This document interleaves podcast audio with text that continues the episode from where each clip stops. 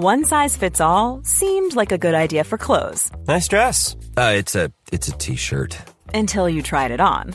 Same goes for your healthcare. That's why United Healthcare offers a variety of flexible, budget friendly coverage for medical, vision, dental, and more. So, whether you're between jobs, coming off a parent's plan, or even missed open enrollment, you can find the plan that fits you best. Find out more about United Healthcare coverage at uh1.com. That's uh1.com.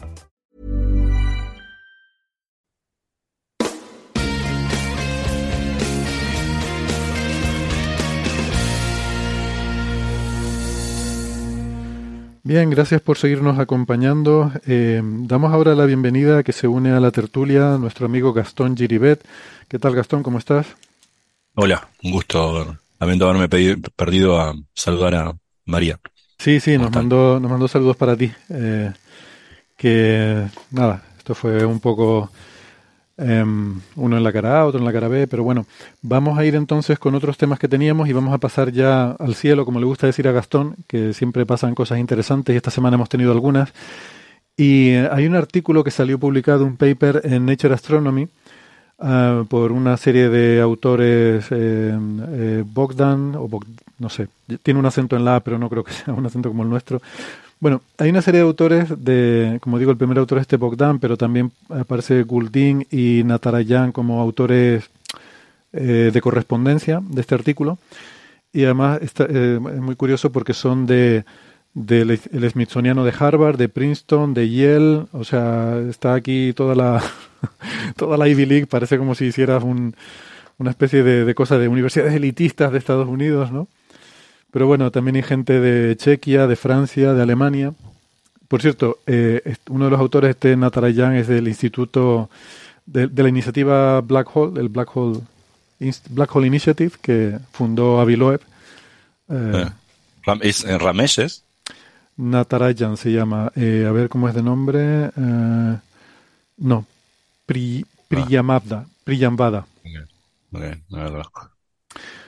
Pues nada, es un, artículo, la verdad que parece muy interesante, Gastón, porque eh, utilizan observaciones de Chandra y del James Webb em, y ven un, eh, un, agujero negro supermasivo en torno a Z igual a 10 y bueno, tiene implicaciones interesantes, ¿no? Te dejo que nos lo cuentes. Sí, sí Z igual a 10, el redshift 10 es una distancia enorme. Eh, para, la, podemos parafrasear de varias maneras. A veces las que, las que son más cotidianas son las que menos sentido tienen, podemos decir cuán lejos está. Bueno, eh, si quieren podemos, eh, estamos, estamos, hablando de decenas de miles de millones de años. Luz. Pero Z, Z igual a 10 es cuando el universo era más de 10 veces más pequeño que ahora. De hecho es un poquito más, más ¿no? Creo que Z es 10, algo, 10,2, 10,3 si no, si no me equivoco. Ese, eso es cuando el universo tenía menos de, de 700 millones de años. Recordemos que el universo tiene hoy 14 mil millones de años. Estamos hablando de cuando el universo tenía menos del 5% de la, de la edad que tiene hoy. Eso nos pone un poco más en contexto, que si decimos qué distancia está o cuántos años había, ¿no? Estamos hablando de un universo que era más de 10 veces más pequeño que hoy, la expansión cósmica, y con el 5% de su edad, menos del 5% de su edad. Es, extremadamente joven. Lo importa que esté lejos. Lo importante de esto es que estamos viendo algo de un universo muy joven. Y esto es importante porque nos permite discernir entre diferentes modelos que tenemos, diferentes teorías acerca de cómo crecieron los agujeros negros supermasivos. Hoy sabemos que en los centros de todas las galaxias grandes, hasta donde sabemos, hay un agujero negro supermasivo. En algunas de ellas creemos que hay más de uno pero en, en, el centro, no necesariamente las galaxias enanas no estamos seguros, no necesariamente las galaxias difusas no estamos seguros, pero incluso en algunas galaxias enanas sí, eh, o pequeñas como Leo 1 y hay agujeros negros muy grandes, o sea, pero en las galaxias grandes, en todas, en los centros hay un agujero negro supermasivo, cuya masa puede ser millones de masas solares, a veces miles de millones de masas solares o a veces más. No sabemos por qué. ¿eh? Tenemos ideas, eh, más de alguna idea, eh, pero no sabemos por qué. Entonces, eh, tratar de entender cómo crecieron las galaxias, en particular, ¿qué va primero? Eh, ¿Las galaxias crecen junto a su agujero negro y luego crecen más la galaxia que el agujero negro que se queda atrás? ¿O siempre hay una relación porcentual pareja entre cuál es la masa del agujero negro relativa a la, masa de la galaxia? En el universo cercano en tiempo, el universo relativamente cercano, sí es así. Hay cierta correlación entre la masa no de toda la galaxia, pero del bulge de la galaxia y la masa del agujero negro que está dentro. No una, una es una, una, correlación lineal, proporcional, no quiere decir que no haya contraejemplos. Por ejemplo, Leo 1 es una galaxia más pequeña que la Vía Láctea, tiene un agujero negro muy robusto. Pero en estadísticamente hablando hay una progresión lineal entre cuán grande es la masa del bulge de la galaxia y cuál es, cuán masivo es el agujero negro en su centro. Ahora, esto ha eh, sido... Eh, Gastón, el bulge es el bulbo, el bulbo de la galaxia, bulbo, la parte central de la galaxia. Sí. Me agringué, perdón. es que sí. a veces mm, a veces no conocemos bien las palabras en español que corresponden a mm. términos a veces que usamos porque sí, sí. tampoco, en fin, tampoco sé si bulbo es el, pero sí, se suele llamar así. a veces, español. sí, a veces, a veces en, en Argentina que, que, que, es grande y también y que hay universidades que son muy distantes hace que la jerga de diferentes universidades sea distinta, es interesante. Por ejemplo, en Bariloche, en el Balseiro dicen eh, transforma campo de calibre, no dicen campo de gauge. Mm. En La Plata y en Buenos Aires, entonces es fácil reconocer a alguien del Balseiro, pues, campo de calibre, no estudiaste en Bariloche. eh, bueno. Eh, yo en mi facultad entonces, había un profesor que llamaba de gauge. Campo, campo gauge. gauge. se llamaba, sí. sí. A mí me encanta la cantidad de, hay un montón, creo que alguna vez bromeamos sobre esto, la cantidad de nombres propios que refieren a su propio descubrimiento, ¿no? Por ejemplo, el vector de Killing, que mata las transformadas de la, de la, derivada de Lee, mata la, se llama vector de Killing. Después, eh, bueno, y además hay, hay campos de killing también, que es súper sorprendente porque en inglés killing fields también son los campos de exterminio como los que había en Camboya. Hay una canción de Mike Oldfield que se llama así también. Ah, Killing, que Killing Field. Ah, claro, claro. Sí, o, o, el vector de pointing, ¿no? Que apuntan dónde va la energía. Sí, eso ¿no? es como vector redundante. Siempre he pensado, vector de pointing, ¿qué le puso ese nombre? Es una redundancia. Todo Exacto. vector apunta a algo, ¿no? O, o Schwarzschild, que significa escudo negro. Ah. O a veces ese, ese ansatz para pasar de la solución de Schwarzschild a la de Kerr se llama de Kerr Shield, pero son dos nombres propios, no es un, así un montón. Eh, había, había más Heaviside, por ejemplo, la función de Heaviside, que es un, es un coso abrupto así, se llama Heaviside. Bueno, como lado, lado, lado, lado pesado. Sí. Bueno, eh, volviendo, eh, perdón la estupidez que acabo de decir. Eh, entonces, bueno, ¿por qué, por qué enfatizo esto de, de cómo, de la pregunta acerca de cómo crecieron los agujeros negros y cómo fue acompañando su crecimiento al del bulto de la, al del bulbo de la galaxia? Bueno. Sí, es que déjame porque- decir que el bulbo también es, o sea, no solo es la parte central, sino que también es como más gruesa que el resto. O sea, si vemos la galaxia, una galaxia espiral como la nuestra de Canto, está el disco estelar, que es muy delgadito, lo veríamos muy, muy delgadito, y veríamos en el centro, a veces se suele hacer la analogía con un huevo frito. Eso, el, un huevo frito. el disco estelar es la parte blanca que vemos de la clara, y luego dentro hay una yema que no solo vista desde arriba es la parte central, sino que si lo viéramos de perfil, también tiene mayor grosor, ¿no? Pues así un poco es la galaxia. Esa zona de mayor grosor es lo que se llama el, el bulge, el bulbo, el como, como queramos llamarlo. Se suele traducir como bulbo, sí. Claro, Bulbo- y ese, entonces, en el universo cercano, relativamente cercano, cuando, ojo que cuando digo cercano estamos hablando igual de millones de años luz, ¿eh? se da estadísticamente una relación lineal entre la masa del, bulbo de la galaxia y el agujero negro.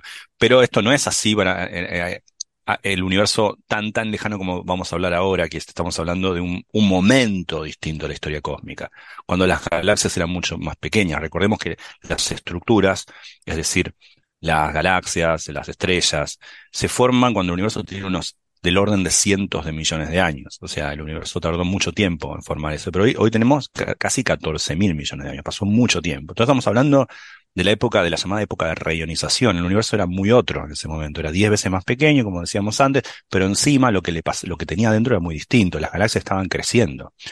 Había quasars muy activos como este. Recordemos que un quasar es una galaxia que su núcleo es muy activo. Tiene un agujero negro supermasivo, está excretando mucha materia. Cuando excreta mucha materia, la materia se calienta, emite en gran, gran energía.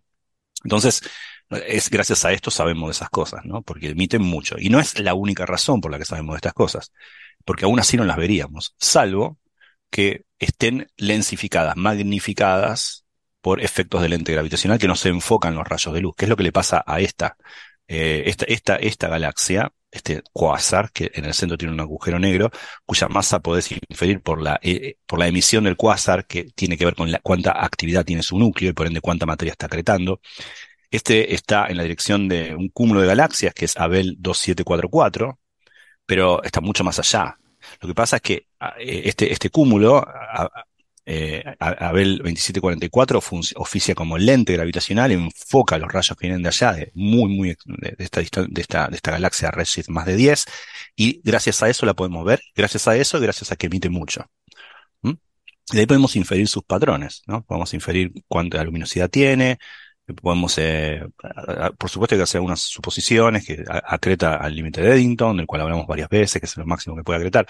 Bueno, un montón de suposiciones que uno tiene, pero son suposiciones estándar que uno hace para medir las masas de los agujeros negros en los centros de las galaxias activas. Ahora, esta galaxia, como decía, es de una época del cósmica muy joven, donde las galaxias estaban creciendo, y lo que se ve es que el agujero negro, inferimos la masa de este agujero negro a Redshift 7, 7 10, y tiene entre 10 a las 7, es decir, 10 millones y 100 millones de masas solares. ¿Eh? Es mucho. Por ejemplo, el agujero negro de nuestra propia galaxia tiene 4,2 millones de masas solares.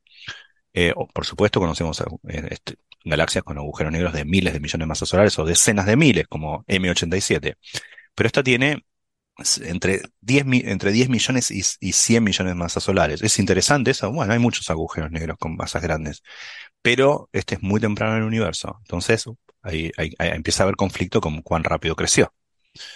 Y aparte, lo más importante de este trabajo, el trabajo de Bogdan y otra gente, este salió el 6 de noviembre, es que la relación entre la masa de la galaxia y del agujero negro es casi uno a uno. Es decir, tienen casi la misma masa, de un orden de magnitud. ¿Está bien?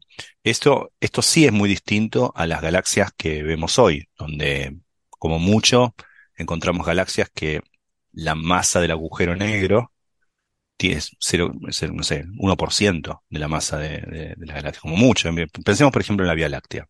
La Vía Láctea tiene 10, más o menos 400 mil millones de estrellas. Digamos, grosso modo, 10 a la 11 masas solares en estelar digo estelar, ¿eh? porque estamos siempre comparando con la masa en estrellas que una galaxia tiene, porque después la, la galaxia tiene, por supuesto, mucha materia oscura y, por supuesto, mucho polvo y mucho gas, que es, es, es, mucha masa, no es un poquito más. ¿eh? Entonces, pero masa estelar de la galaxia, la, la Vía Láctea tiene 10 a la 11, cientos de miles de millones de masas solares, y el agujero negro tiene solamente 4 millones de masas solares. En cambio, esta galaxia, Redshift 10, tiene una relación entre la masa de la galaxia y la masa del agujero negro que es muy grande. ¿Esto qué quiere decir? Bueno, es una galaxia, hay que ver muchas más, y no es fácil de verla. Pero lo que, lo que parece, lo que parece apuntar es que en el universo muy joven, cuando el universo tenía unos 700 millones de años o acaso menos, los agujeros negros crecen más rápido que la galaxia. Es decir, la galaxia va, va, va, llega un poquito más tarde, va, va acretando, va acretando, va, va, va, formando materia más grande. Y esto es qué raro, porque esto me sorprende, porque uno diría, yo pensaba que sería al revés, porque el agujero negro come la materia de la galaxia. Entonces uno tendría que haber empezado con mucha materia en la galaxia. Esa es la visión ingenua. Y en efecto, eso es lo relevante de este trabajo. No solamente lo he observado un agujero negro en Redshift 10, sino es que hay dos escenarios, hay más, pero hay dos escenarios fundamentales para para dos, dos posibilidades, dos teorías cómo se formaron los agujeros negros supermasivos tan rápido. Es a partir de semillas muy masivas, pero no tan masivas como ellos, es a partir de semillas masivas que van acretando. Un escenario posible es que hay estrellas muy, muy grandes, que son las estrellas eh, que hubo al principio del universo. Recordemos que estamos hablando de la época de reionización, estrellas prístinas, pero muy, muy masivas y de vida muy corta. Esas estrellas pueden tener incluso 100, algunos dicen más, masas solares, incluso miles de masas solares, esas empiezan a ser las semillas de las cuales luego va colapsando gravitacionalmente y acreta materia y forma un agujero negro que luego se vuelve supermasivo por... Ese es un escenario. El otro escenario es un escenario parecido, pero más abrupto y en otro orden de magnitud. Es que grandes nubes de hidrógeno colapsan eh, repentinamente y forman semillas que pueden llegar no hasta 100 o acaso 1000, sino hasta 100.000. Como que las, eh, la pregunta es, ¿Cuál es la masa característica de la semilla gravitacional que dio origen a lo que luego será el crecimiento de un agujero negro supermasivo? Bueno, cuanto más atrás en el tiempo, como en este trabajo, veas agujeros negros supermasivos y cuanto más atrás en el tiempo, el comienzo del universo, adentrado en la época de reionización, empieces a ver la relación entre la masa estelar de una galaxia y la masa del agujero negro que está hospeda, eh, más sabremos. Pero este, esta observación en particular parece apuntar a que es el segundo escenario escenario en el cual el agujero negro ya nace muy grande y entonces quizás se dé por, no por, por una, una, una, creación paulatina tan lenta, sino directamente por el colapso de grandes nubes de hidrógeno de acaso 100.000 masas solares que a partir de ahí van formando quizá agujeros negros de mil o diez mil veces más masa. Esa es un poco la relevancia de este trabajo. Nos, nos permite un poco discernir, o al menos de, de, vuelta, es un solo, es un solo, una sola observación, ¿no? Puede ser que los dos mecanismos coexistan, que algunos agujeros negros se forman de una manera y otro de otra. Para esto hay que tener estadística, hay que tener muchas observaciones. Pero bueno, esta es la ventana que nos permite, nos permite eh, James Webb, y, y, en este caso son observaciones de Chandra en rayos X también. Mm. Eh, o, o, sea, hoy estamos hablando con una soltura de agujeros negros de 10 masas, de Redshift 10, ¿no? Eh, galaxia Redshift 10. Esto era imposible hace, cuando empezó Coffee Break. O sea, antes del web teníamos una sola, una sola galaxia, un Z11, una sola. Y no, y no, y no es que sea mérito nuestro, no nos queremos atribuir ese mérito. Pero... Gracias a Coffee Break, anote, señor. Anote. No, sí, me parece muy relevante esto que dice Gastón, ¿no? Porque es verdad que es solo una muestra, pero bueno, es una muestra aleatoria, es la una galaxia que se dan las condiciones para que la puedas observar así amplificada y resulta que te da una respuesta, yo creo que bastante clara a ese dilema que existía sobre, porque bueno, recordemos que esto parte del interés es que existía ahí cierta tensión con los agujeros negros que se estaban encontrando en el centro de galaxias eh, no tan tempranas como esta, pero bastante tempranas, y que parecía que no había tiempo para formarse, y que había titulares por ahí que decían que esto desafía el modelo cosmológico y, la física está mal y hay que volver a la pizarra para rehacerlo todo, ¿no? Siempre les decimos que tengan cuidado con esos titulares porque hay mucha física desde el Big Bang hasta la formación de agujeros negros como para decir que la culpa es del Big Bang, ¿no? Pero bueno, eh, estos titulares salen por ahí. Y eh, en realidad lo, la tensión o lo que contradicen estas observaciones es la hipótesis que a lo mejor antes se planteaba más que tenía más favoritismo, que era la de las semillas pequeñas. Esto que ha explicado Gastón, de que esas primeras estrellas empiezan a formar agujeros negros. ¿Por qué era la preferida? Porque es como sabemos que se forman agujeros negros. Sabemos que se forman cuando explota una estrella muy masiva, deja un agujero negro detrás. No hemos visto otros agujeros negros de otro tipo. Eh, entonces, no sabemos si hay otra forma. Eh, se ha hablado de agujeros negros primordiales. Bueno, a lo mejor existen, no lo sabemos. No, eso es hipotético. Y existe también este otro mecanismo de que las enormes nubes de hidrógeno colapsen directamente. Una nube de 100.000 masas solares, como decía Gastón, que eso colapse directamente agujero negro. Eso no lo hemos visto ocurrir. Mm, entonces, bueno, es una idea que está ahí, pero que no se ha demostrado, digamos, empíricamente. ¿no? Entonces, la explicación favorita era que las estrellas en el centro de la galaxia iban formando agujeros negros y luego esos se iban fusionando en una forma jerárquica, al igual que las galaxias se forman jerárquicamente, pues que los agujeros negros supermasivos también se iban formando jerárquicamente. Y eso entraba en conflicto con estas observaciones de agujeros negros muy grandes en galaxias. Y eso lleva mucha gente a pensar, es la crisis de la cosmología, la física se desmorona. Hombre, no, no es eso.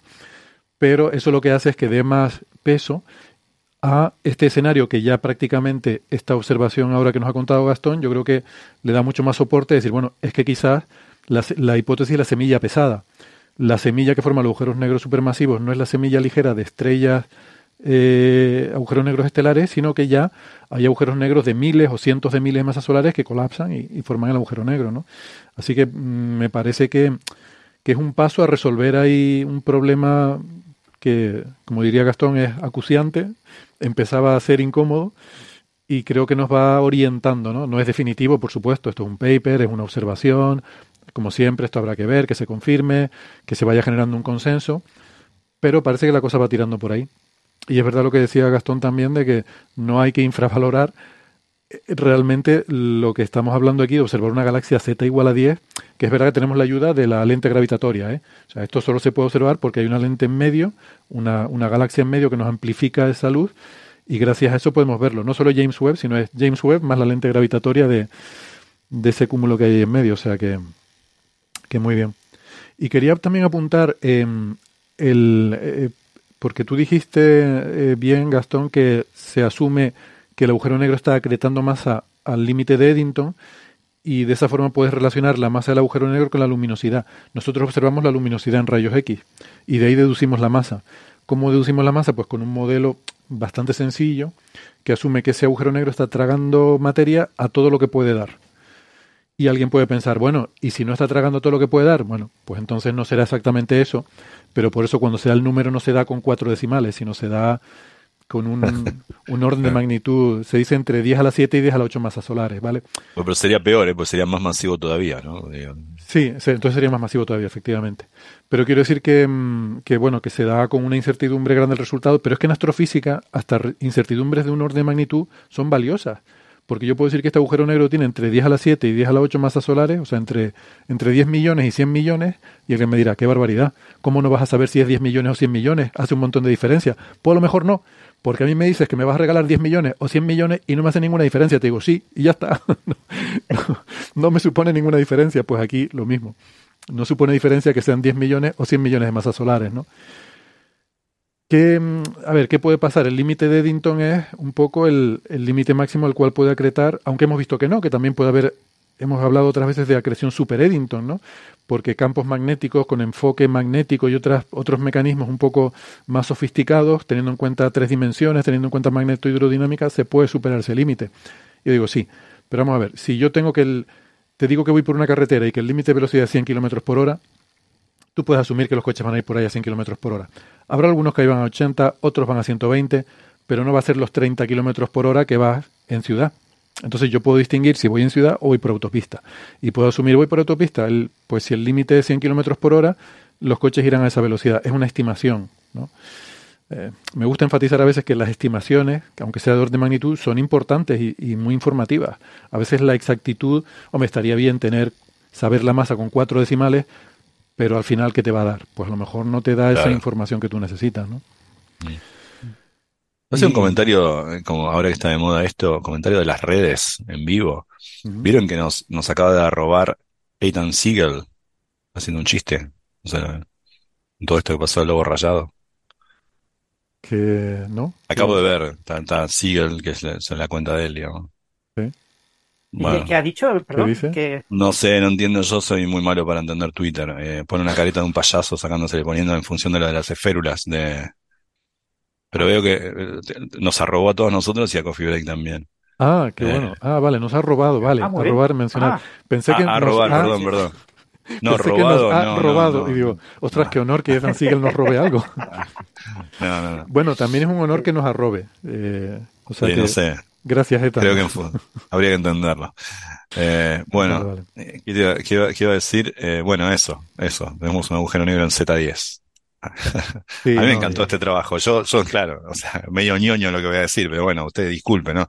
Yo me dedico a esto. Yo cuando vi el paper casi me muero. Dije, qué alucinante este resultado. Así que, No, sí lo es, sí lo es. Porque esto, lo que digo, es que ni siquiera es que sea por la potencia del James Webb, es por la potencia del James Webb más más lente Abel de- 2744 que ayuda ahí para que, para que enfoque. Sí. Mm. Gracias, Abel 2744. Por cierto, Gracias. esto es eh, parte de una campaña del James Webb eh, de que creo que es observando el- lo que era del Hubble, el campo, el, el Frontier Fields del Hubble, que es un eh, bueno eh, una serie de cúmulos eh, que donde hay efecto de lente gravitacional y se, se están mapeando con bastante detalle esa lente gravitacional en esos campos porque claro da lugar a, a, um, observaciones muy interesantes como esta que acabamos de contar no Em, entonces esto es parte un poco del legado del Hubble que a su vez el James Webb está mm, pues yendo un paso más allá ¿no? y haciendo observaciones todavía mejores pero de, de este campo que viene de los tiempos del Hubble. Digo por meter un poco también la cuñita del Hubble no que, que parece que siempre estamos con el James Webb y nos olvidamos del, de los, eh, lo de ir a hombros de gigantes, ¿no? Que el, el Hubble también va a hombros de gigantes. Digo, el James A- Webb. aún así, en estas observaciones, el Hubble no se ha usado porque el Hubble no ve esta galaxia, ¿no? no No, no, no, claro, no. No. Digo que es el James Webb, pero que es parte de lo que era el, el campo que, Sí. en el que el Hubble estaba haciendo este estudio y que hay una campaña del James Webb de cartografiar estos mismos campos que el Hubble sí, sí. estudió para tenerlos Ah. con más, bueno, con las posibilidades que da el James Webb. exactamente. Bueno, Sí, lo, lo que hay que dejar claro en este, en este artículo es que es lo que tú también has comentado, esto, ¿no? Este es el primer artículo que muestra indicios de ese mecanismo, el mecanismo de colapso directo, que da lugar a agujeros negros eh, de masa inicial muchísimo más grande que lo que es el colapso estelar, eh, como mecanismo posible para que los agujeros negros supermasivos eh, alcancen un, tamaño grande en etapas muy tempranas del universo. Pero que todo esto hay que tomarlo, por supuesto, como un artículo de Nature Astronomy súper entre comillas, ¿no? Más entre comillas incluso que los artículos de Nature, ¿no? Eh, hasta que no haya 10, 15, 20 agujeros negros eh, identificados por este método eh, y podamos ver estadísticamente qué propiedades tienen, esto es completamente pues, un, tiro al vacío, ¿no? Eh, eh, es muy difícil. Además, aquí ha habido muchísima suerte en que se ha podido identificar muy bien unos píxeles. Estamos hablando de píxeles, contar píxeles y fotones en píxeles. Es una cosa absolutamente muy de, de, de casualidad de que se haya podido identificar un objeto que está justo en ese sitio donde vemos esos píxeles, ¿no? Sí, lo que, eh, lo que dice Francis es muy importante porque me da un poco el, el, ¿cómo se dice? El síndrome de impostor, ¿vieron? Viste, imagínense un aficionado a la astronomía que tiene estas imágenes increíbles y son astro, astrofotógrafos y hacen cosas maravillosas y están eh, mirando nebulosas durante un montón de tiempo, ¿viste? Si supieran a, lo que los que nos dedicamos a astros muy distantes, a lo que nos referimos con imagen, se cae, serían estarían totalmente decepcionados. No, y como dice Francis, estamos hablando de una imagen que si la ves un pixelado de siete puntos y de ahí feliz el espectro y la luminosidad, pero está lejos de ser algo atractivo desde el punto de vista visual. ¿no? No, no, sí, visualmente esto no tiene absolutamente ningún interés. Eh, no, son un par de píxeles ahí. Bueno, y también, por cierto, hemos estado hablando mucho del James Webb y, yo he intentado reivindicar un poco el Hubble, pero hay que reivindicar aquí la importancia de Chandra, que es el que ha proporcionado los rayos X. ¿eh? Chandra es una, un satélite de la NASA que observa rayos X y todo esto de la, o sea, la luminosidad del agujero negro se ve en rayos X. Y por tanto, esto que hablamos del límite de Eddington para determinar la masa es relacionando la luminosidad en rayos X con la masa del agujero negro. O sea, lo que nos da el agujero negro son las observaciones de Chandra. El James Webb nos da un poco el resto de la galaxia y poder hacer esas comparaciones que decía Gastón de que realmente este agujero negro es desproporcionadamente grande comparado con, el, con la masa estelar de la galaxia. Bueno, pues la masa estelar de la galaxia es la que ve James Webb y la masa del agujero negro es la que ve Chandra, por ponerlo así en términos muy simples, ¿no? Que también es que a veces nos deslumbramos con los juguetes nuevos y nos olvidamos de, de, los antiguos, ¿no? Como en Toy Story. Bueno. Y después eso, que, que hay algo muy importante que también he destacado que Gastón y que quiero, quiero destacar aquí, eh, que es el tema de que la relación entre la masa del agujero negro y la masa de la galaxia es una relación que conocemos muy bien a z igual a cero, a, eh, a objetos muy, muy cercanos, ¿no? del grupo local. Eh, cuando nos alejamos del grupo local, ya todos son eh, extrapolaciones de una ley que en el grupo local es muy lineal, es extremadamente lineal. Pero ¿esa linealidad se mantiene a z igual a 3? No lo sabemos. ¿Se mantiene a z igual a 10? Ni idea. Pero aquí se ha usado eso. Es decir, aquí se ha supuesto de que eso es verdad también en z igual a 10. Y en z igual a 10 las galaxias eran muy diferentes a las actuales y por lo tanto eh, eh, eh, extender, extrapolar tan lejos esta relación es algo que hasta que no tengamos mucha estadística no podemos garantizarlo. Entonces necesitamos tener muchas galaxias, muchos eventos de este tipo y va a costar trabajo tener más. ¿eh? O sea, que se ha obtenido uno en un año y medio de observaciones del Hubble, eh, pues no sé, que haya uno cada año y medio en los próximos años. Entonces, para tener 10, puede que tengamos que esperar 5 o 10 años pues mínimo.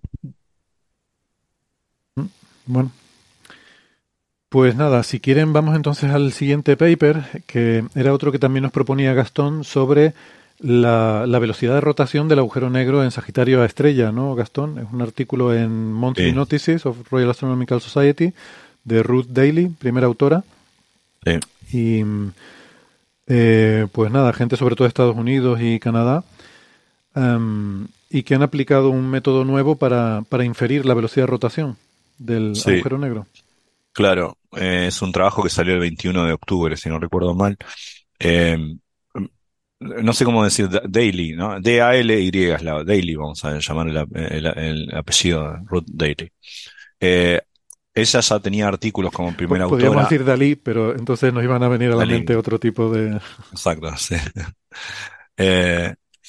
bueno, Ruth Dalí ella tenía artículos, recuerdo uno del 2019, por ejemplo, sobre estimaciones del momento angular del agujero negro en el centro de nuestra galaxia, el famoso Sagitario A estrella.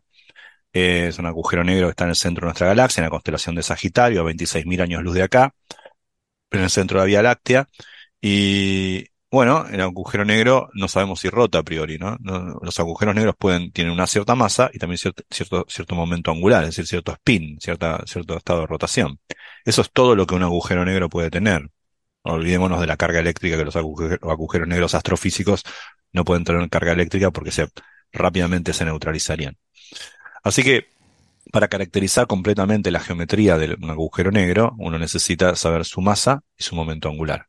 Por supuesto, también depende lo que pase en sus inmediaciones, la contingencia, si acreta o no acreta materia, si hay un disco de acreción, pero eso es todo cosas que le ocurren afuera. El agujero negro per se, como ente, tiene una masa y un momento angular ambos parámetros son importantes para entender eh, la forma del agujero negro, el tamaño que tiene en función de la masa que tiene. Porque recordemos un poco eso, cómo es un agujero negro cuando rota. Cuando, cuando un agujero negro rota muy rápido, empieza a achatarse. De vuelta, Francis me perdonará porque nunca recuerdo si esto es oblato o prolato, pero se, se, convierte como un, como un mento, como estas pastillas, como, como, como un, no sé, no sé qué decir. Eh, como una mandarina. de estas que tienen colorines en español se llaman. Eh, ¿cómo, se llaman? Los chetos. Chetos no son chetos, son. Y si, pensamos en el, el, plato sopero al que le pones otro plato encima al revés para que se mantenga caliente y no te caigan moscas en el plato, no es más. Ok, cada uno tiene su analogía, todas culinarias. Pero esos son de chocolate y que están recubiertos de un color. Ese, ese, ese, ese estaba pensando. ¿Cómo se llaman? Sí. Eso es muy famoso. Los emanems, sí. dice, no, no, sé, no sé a qué te refieres. Emanems, exactamente. Emanems. Emanems, sí. Claro, se, se, se hacen, se, se, aplastan los, los, los polos, digamos. Ah, no, los Smarties. No, no, perdón, los Smarties se refiere a Francia, ya decía yo. Sí, porque los Emanems tienen forma de, de maní, de cacahuete. Pero ah. los Smarties sí son aplanaditos, sí. Yo creo que Francia se refiere a los Smarties, los lacasitos, que decimos también. Vale. ¿Lacasitos se llaman en español? Bueno, es, otra marca diferente. Los, los, antiguos, que por lo menos los que yo recuerdo de antes cuando era pequeño. Sí, sí, la casitos, vale, perfecto. Sí. Yo tenía en la mente, en la cabeza, la casitos. Creo que en inglés se llamarán el Smarties, ¿no? sí, Smarties. Mm. No, no sé la verdad. No. Casi que no. Yo vivo acá, pero no sé nada de acá, ni cómo se llaman las golosinas, ni nada de la política de este país. Eh, Hace bien. Bueno, se aplasta, se, se aplana de los polos y eh, podemos pensar en una suerte de, fuerza centrífuga. Obviamente eso es una analogía, en realidad es la geometría del espacio-tiempo de Kerr. Pero bueno, podemos pensar como que se, se, se, se aplana en los, en, los, en los polos, pero encima se empequeñece. Si yo tengo la misma masa un agujero negro rotante, es más pequeño que si un agujero negro no rota. ¿Eh? Eh, de hecho, si el agujero negro rota lo máximo que puede rotar, y esta, y esta, y esta es una frase importante para explicar lo que sigue, eh, se hace la mitad de tamaño, se reduce en la mitad para la misma masa. ¿no? Así que la forma del agujero negro y el tamaño del agujero, agujero negro dependen de tanto la masa que tiene como del momento angular. Y eso es en lo que hace al agujero negro per se, pero también la física que acaece cerca de él también cambia en función de eso. Porque, por ejemplo, cuando un agujero negro rota, pensemos que el agujero negro es espacio y tiempo. El horizonte de eventos está rotando. ¿Qué significa eso? No es algo material que rota, es el mismo espacio-tiempo que está rotando. Hay un dragging, un, efecto de arrastre del mismo espacio-tiempo de lo que pasa alrededor. Y pasan fenómenos muy extraños en comparación a lo que, a, a la física newtoniana. Ahí es donde se ve que la física newtoniana fracasa en explicar muchos fenómenos. Por ejemplo, cuando un agujero negro rota, acarrea más la luz para el lado del que rota que para el otro lado. Tanto es así que cuando la luz se acerca mucho y quiere contrarrotar, es convencida de pegar la vuelta y rotar para el otro lado. Hace un montón de, de dinámicas muy complejas, tanto la materia como la luz cerca de un agujero negro que rota. Otro evento, otro efecto, fenómeno importante, efecto importante es que si vos pones materia a, rotar en torno al agujero negro formando un disco de acreción. El agujero negro, cuando rota, permite que la materia se acerque un poco más y a un ser estable. Lo que se llama el isco, que es de Inner Stable, o sea, la órbita estable circular más cercana, inter, eh, al agujero negro, es más pequeño, más cerca, se puede acercar más al agujero negro si el agujero negro rota. Esto, esto sí es muy importante porque, es más, hay otro, otro, otro fenómeno que ocurre cuando el agujero negro rota, que si no rota no hace nada, pero apenas lo empezás a hacer rotar, el agujero negro desarrolla una superficie exterior que se conoce como ergoesfera, en la cual si podés entrar, podés salir, a priori, pero si entras no puedes estar, eh, no puedes estar quieto. No hay ningún observador que esté, eh, no existe la noción de observador en reposo, ni siquiera acelerado ahí adentro. Eh, entonces, eso genera unos mecanismos muy complejos, porque estos experimentos imaginarios de poner un tipo con un cohete, en realidad ocurren en la naturaleza, no son hombres con cohetes, pero son plasma y campos electromagnéticos que están cerca de, por ejemplo, los centros galácticos, y es esta ergoesfera retuerce las líneas de campo, genera unos mecanismos muy complejos que se llama Danforth-Nashek, y esto termina generando el jets, por ejemplo. Los jets se deben al momento angular del agujero negro. Esto es importante porque, ah, entonces, como bien no, eh, una forma de ver el estado de rotación de un agujero negro es ver la dinámica de lo que pasa cerca de él, en particular la expulsión de jets. Y en particular el flujo de acreción, cuán colimado está. Colimado significa cuán, eh, cerrado, en una, una, enfocado en una dirección del espacio en particular. Entonces, estudiando el outflow, o sea, el, flujo de materia que sale, por supuesto no sale del agujero negro, nada puede salir de un agujero negro, pero sale despedido de su íntima cercanía debido a los fenómenos complejos de magnetohidrodinámica que ocurren, sale despedido y depende de la forma en la que está despedido, si está más colimado o menos colimado, también su luminosidad y su, Podemos entrar en muchos detalles, ¿eh? porque también la espectrografía de la línea de hierro cerca de un agujero negro rotante es distinta a la otra. Hay un montón de detalles y uno busca diferentes cosas, algunas se han observado y otras no, pero sabemos que la física de lo que ocurre cerca de un agujero negro rotante es distinta a la de un agujero negro que no rota, y hay diferentes métodos para inferir, medir indirectamente el estado, el spin de un agujero negro. En este trabajo, Daly eh, Ruth Daly y sus colaboradores, así como lo habían hecho en esos trabajos que yo recuerdo de 2019, midieron el momento angular de Sagitario de Estrella con este método de outflow. De vuelta, inferir el estado de rotación de un astro en función de cómo es decolimado y eh, el, el flujo de radiación que sale de ahí. ¿Qué flujo de radiación? Rayos X. Esto también es con Chandra, con este satélite que hablábamos antes de la NASA, Chandra, ¿qué hicieron estos eh, investigadores? Fueron a cuatro datasets, o sea, de registro de datos, conjunto de datos de Chandra entre 2015 y 2019, y fue, y algunos tienen cierto overlap entre ellos, no son totalmente independientes, y lo que hicieron fue eh, tomar un montón de datos y hacer una estadística y ver cuál sería el valor del momento angular del agujero negro. Ahora, vayamos a, los agujeros negros rotantes nuevamente. Los agujeros negros tienen una máxima velocidad a la que pueden rotar, que es cuando su horizonte de evento, su superficie, podemos decir, rota a la velocidad de la luz. Eso se conoce como agujero negro extremal. En realidad, siempre tiene que ser un poquito menos, porque es imposible, necesitas infinita energía para hacerlo rotar a la velocidad de la luz, pero puede rotar al noventa y tanto por ciento de la velocidad de la luz. O puede no rotar. Entonces, lo, notable de esto, pensemos, estamos hablando de un objeto de 4 millones de masas solares que rota a la velocidad de la luz, ¿no? Es, este es, un, es una cosa, eh, digo, si a uno no, lo, no, lo, no le ponen los pelos de punta a esto, está muerto por dentro, ¿no? O sea, es un terrible monstruo de 4 millones de masas solares que está rotando a la velocidad de la luz y que tiene en sí mismo millones de kilómetros de diámetro, ¿no? Eh, y está rotando a la velocidad de la luz. ¿eh? Eh, hay, un parámetro que se usa, uno puede hablar del momento angular directamente, pero hay un parámetro que no tiene dimensiones y que es muy cómodo para hacer cálculos en relatividad general, que se llama el parámetro de Kerr, que en lugar de mide, mide en efecto el momento angular de un agujero negro, pero en lugar de medir el momento angular de un agujero negro, mide el momento angular de un agujero negro por, por masa al cuadrado. Más precisamente, el parámetro A de Kerr es la velocidad de la luz multiplicado por, la, por el momento angular dividido la constante de Newton por la masa al cuadrado. Es decir, la velocidad de la luz multiplicado por el momento angular dividido la constante de Newton por la masa al cuadrado. Cuanto A es cero, no hay momento angular, no rota el agujero negro. Cuando A es 1, el agujero negro está rotando la velocidad de la luz. Cuando A es menos 1, está rotando la velocidad de la luz para el otro lado. Pero A no puede ser 2. A es entre 0 y 1, más precisamente entre menos 1 y 1. ¿Eh? Esto quiere decir que el agujero negro A igual a 1 es lo que se conoce como un agujero negro extremal, es un agujero negro rotando a la velocidad de la luz.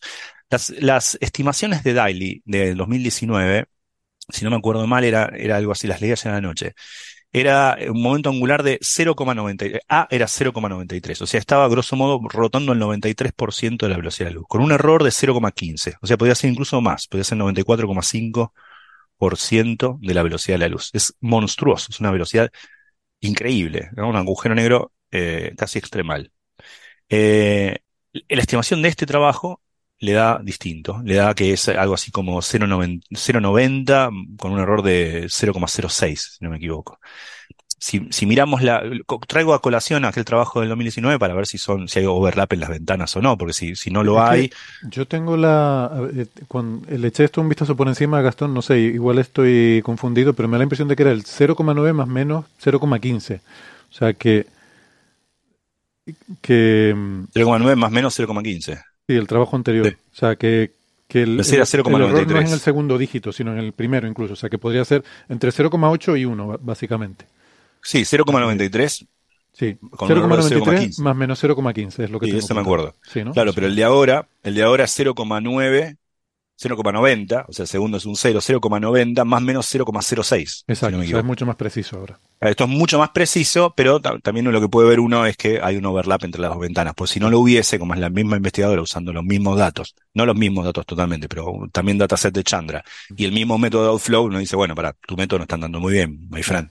Pero no, hay cierta overlap, Bueno. ahora es muchísimo más preciso. Yo tengo que decir que estoy en contra de esos argumentos, de si una vez te sale una cosa, ya te tiene que salir eso siempre, ¿no? Yo- de hecho, yo tengo, No, no, unas- no, pero lo, que está mostrando es tengo que una no- serie de trabajos en los que he sacado valores diferentes que no eran compatibles usando cosas, haciendo cosas diferentes, es verdad. Y No, pero ese me es el critica, punto. ¿no? Pero No, pero cosas distintas está bien, porque está- estás comparando métodos, hay errores sistemáticos, pero acá es el mismo método. Si mirás el, el paper de 2019 de Daily, es también con el Outflow. Vale. Pero bueno, bien, es cierto lo que decís, pues es otro dataset. Ahora, acá, acá uso cuatro conjuntos de, datos de 2015-2019, eh, y bueno. Bueno, entonces lo interesante de esto es que, para esto es interesantísimo por muchas razones. Un agujero negro extremal es algo en lo que teóricamente es mucho más fácil trabajar, donde hay un montón de resultados, incluso en el contexto de teoría de cuerdas. Son los agujeros, agujeros negros que teóricamente mejor entendemos. Eh, son los agujeros negros más fríos también, porque la radiación de Hawking cuando un agujero negro es extremal es cero. Entonces son agujeros negros extremadamente fríos. Siempre son fríos los agujeros negros. Estamos hablando de, de a ver, 0, eh, un agujero negro de ese tamaño tiene algo así como 10 a la menos 15 Kelvin de temperatura de Hawking. Si no rota. Este es cero. Bueno, entonces 10 a la menos 15 y cero. Bueno, pero es mucha diferencia.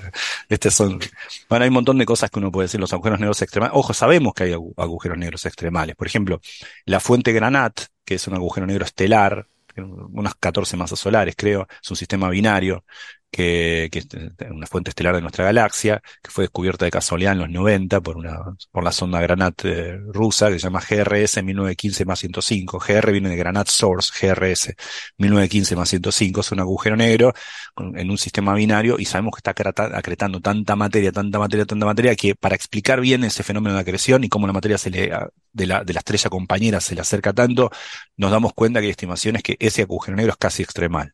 Cuando digo casi extremal me refiero a estar rotando al 90% de la velocidad de la luz o más.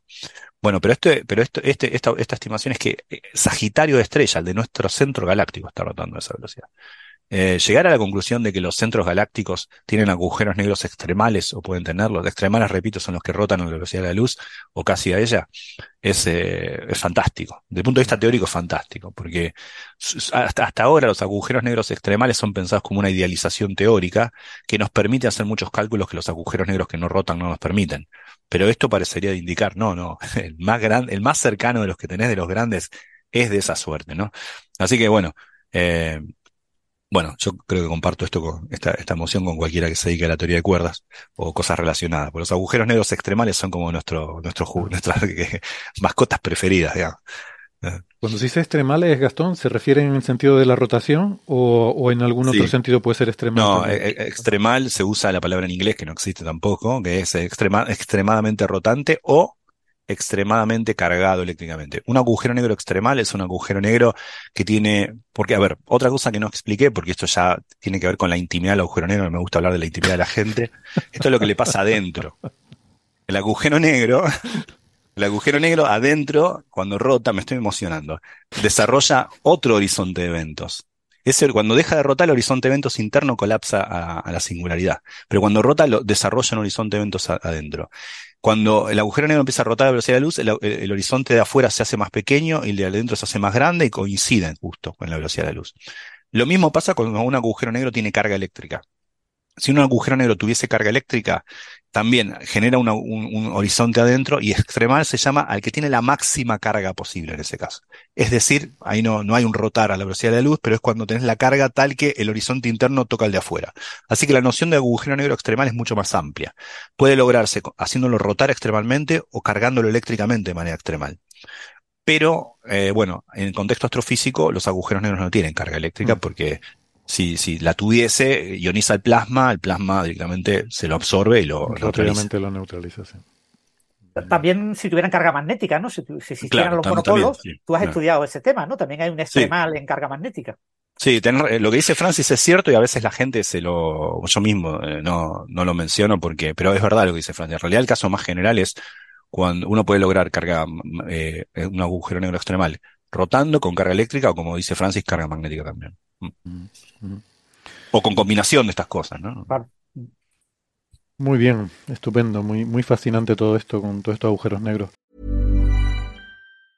Quality sleep is essential. That's why the Sleep Number Smart Bed is designed for your ever evolving sleep needs. Need a bed that's firmer or softer on either side? Helps you sleep at a comfortable temperature? Sleep Number Smart Beds let you individualize your comfort so you sleep better together. JD Power ranks Sleep Number number 1 in customer satisfaction with mattresses purchased in-store. And now, save 50% on the Sleep Number limited edition Smart Bed for a limited time. For JD Power 2023 award information, visit jdpower.com/awards. Only at a Sleep Number store or sleepnumber.com. A lot can happen in 3 years. Like a chatbot may be your new best friend. But what won't change? Needing health insurance. United Healthcare tri-term medical plans underwritten by Golden Rule Insurance Company offer flexible, budget-friendly coverage that lasts nearly 3 years in some states. Learn more at uh1.com.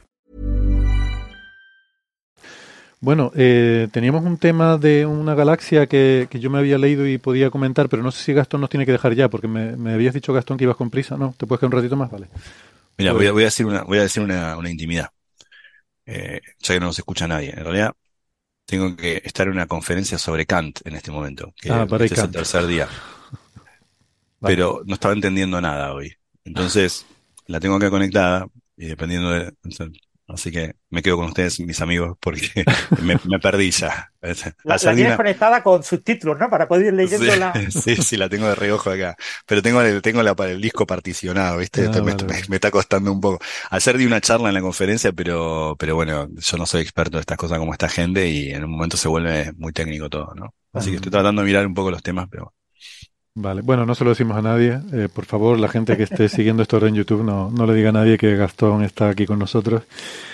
Pues vale, pues rápidamente. Que, está y no está. Esto como el gato de Rodinger, que está eh, con una oreja, con un hemisferio, atendiendo a una si me vieran, tengo con el, con el, rabillo de ojo una mirada de soslayo, le, le tengo así, están hablando de la sensibilidad, la estética trascendental.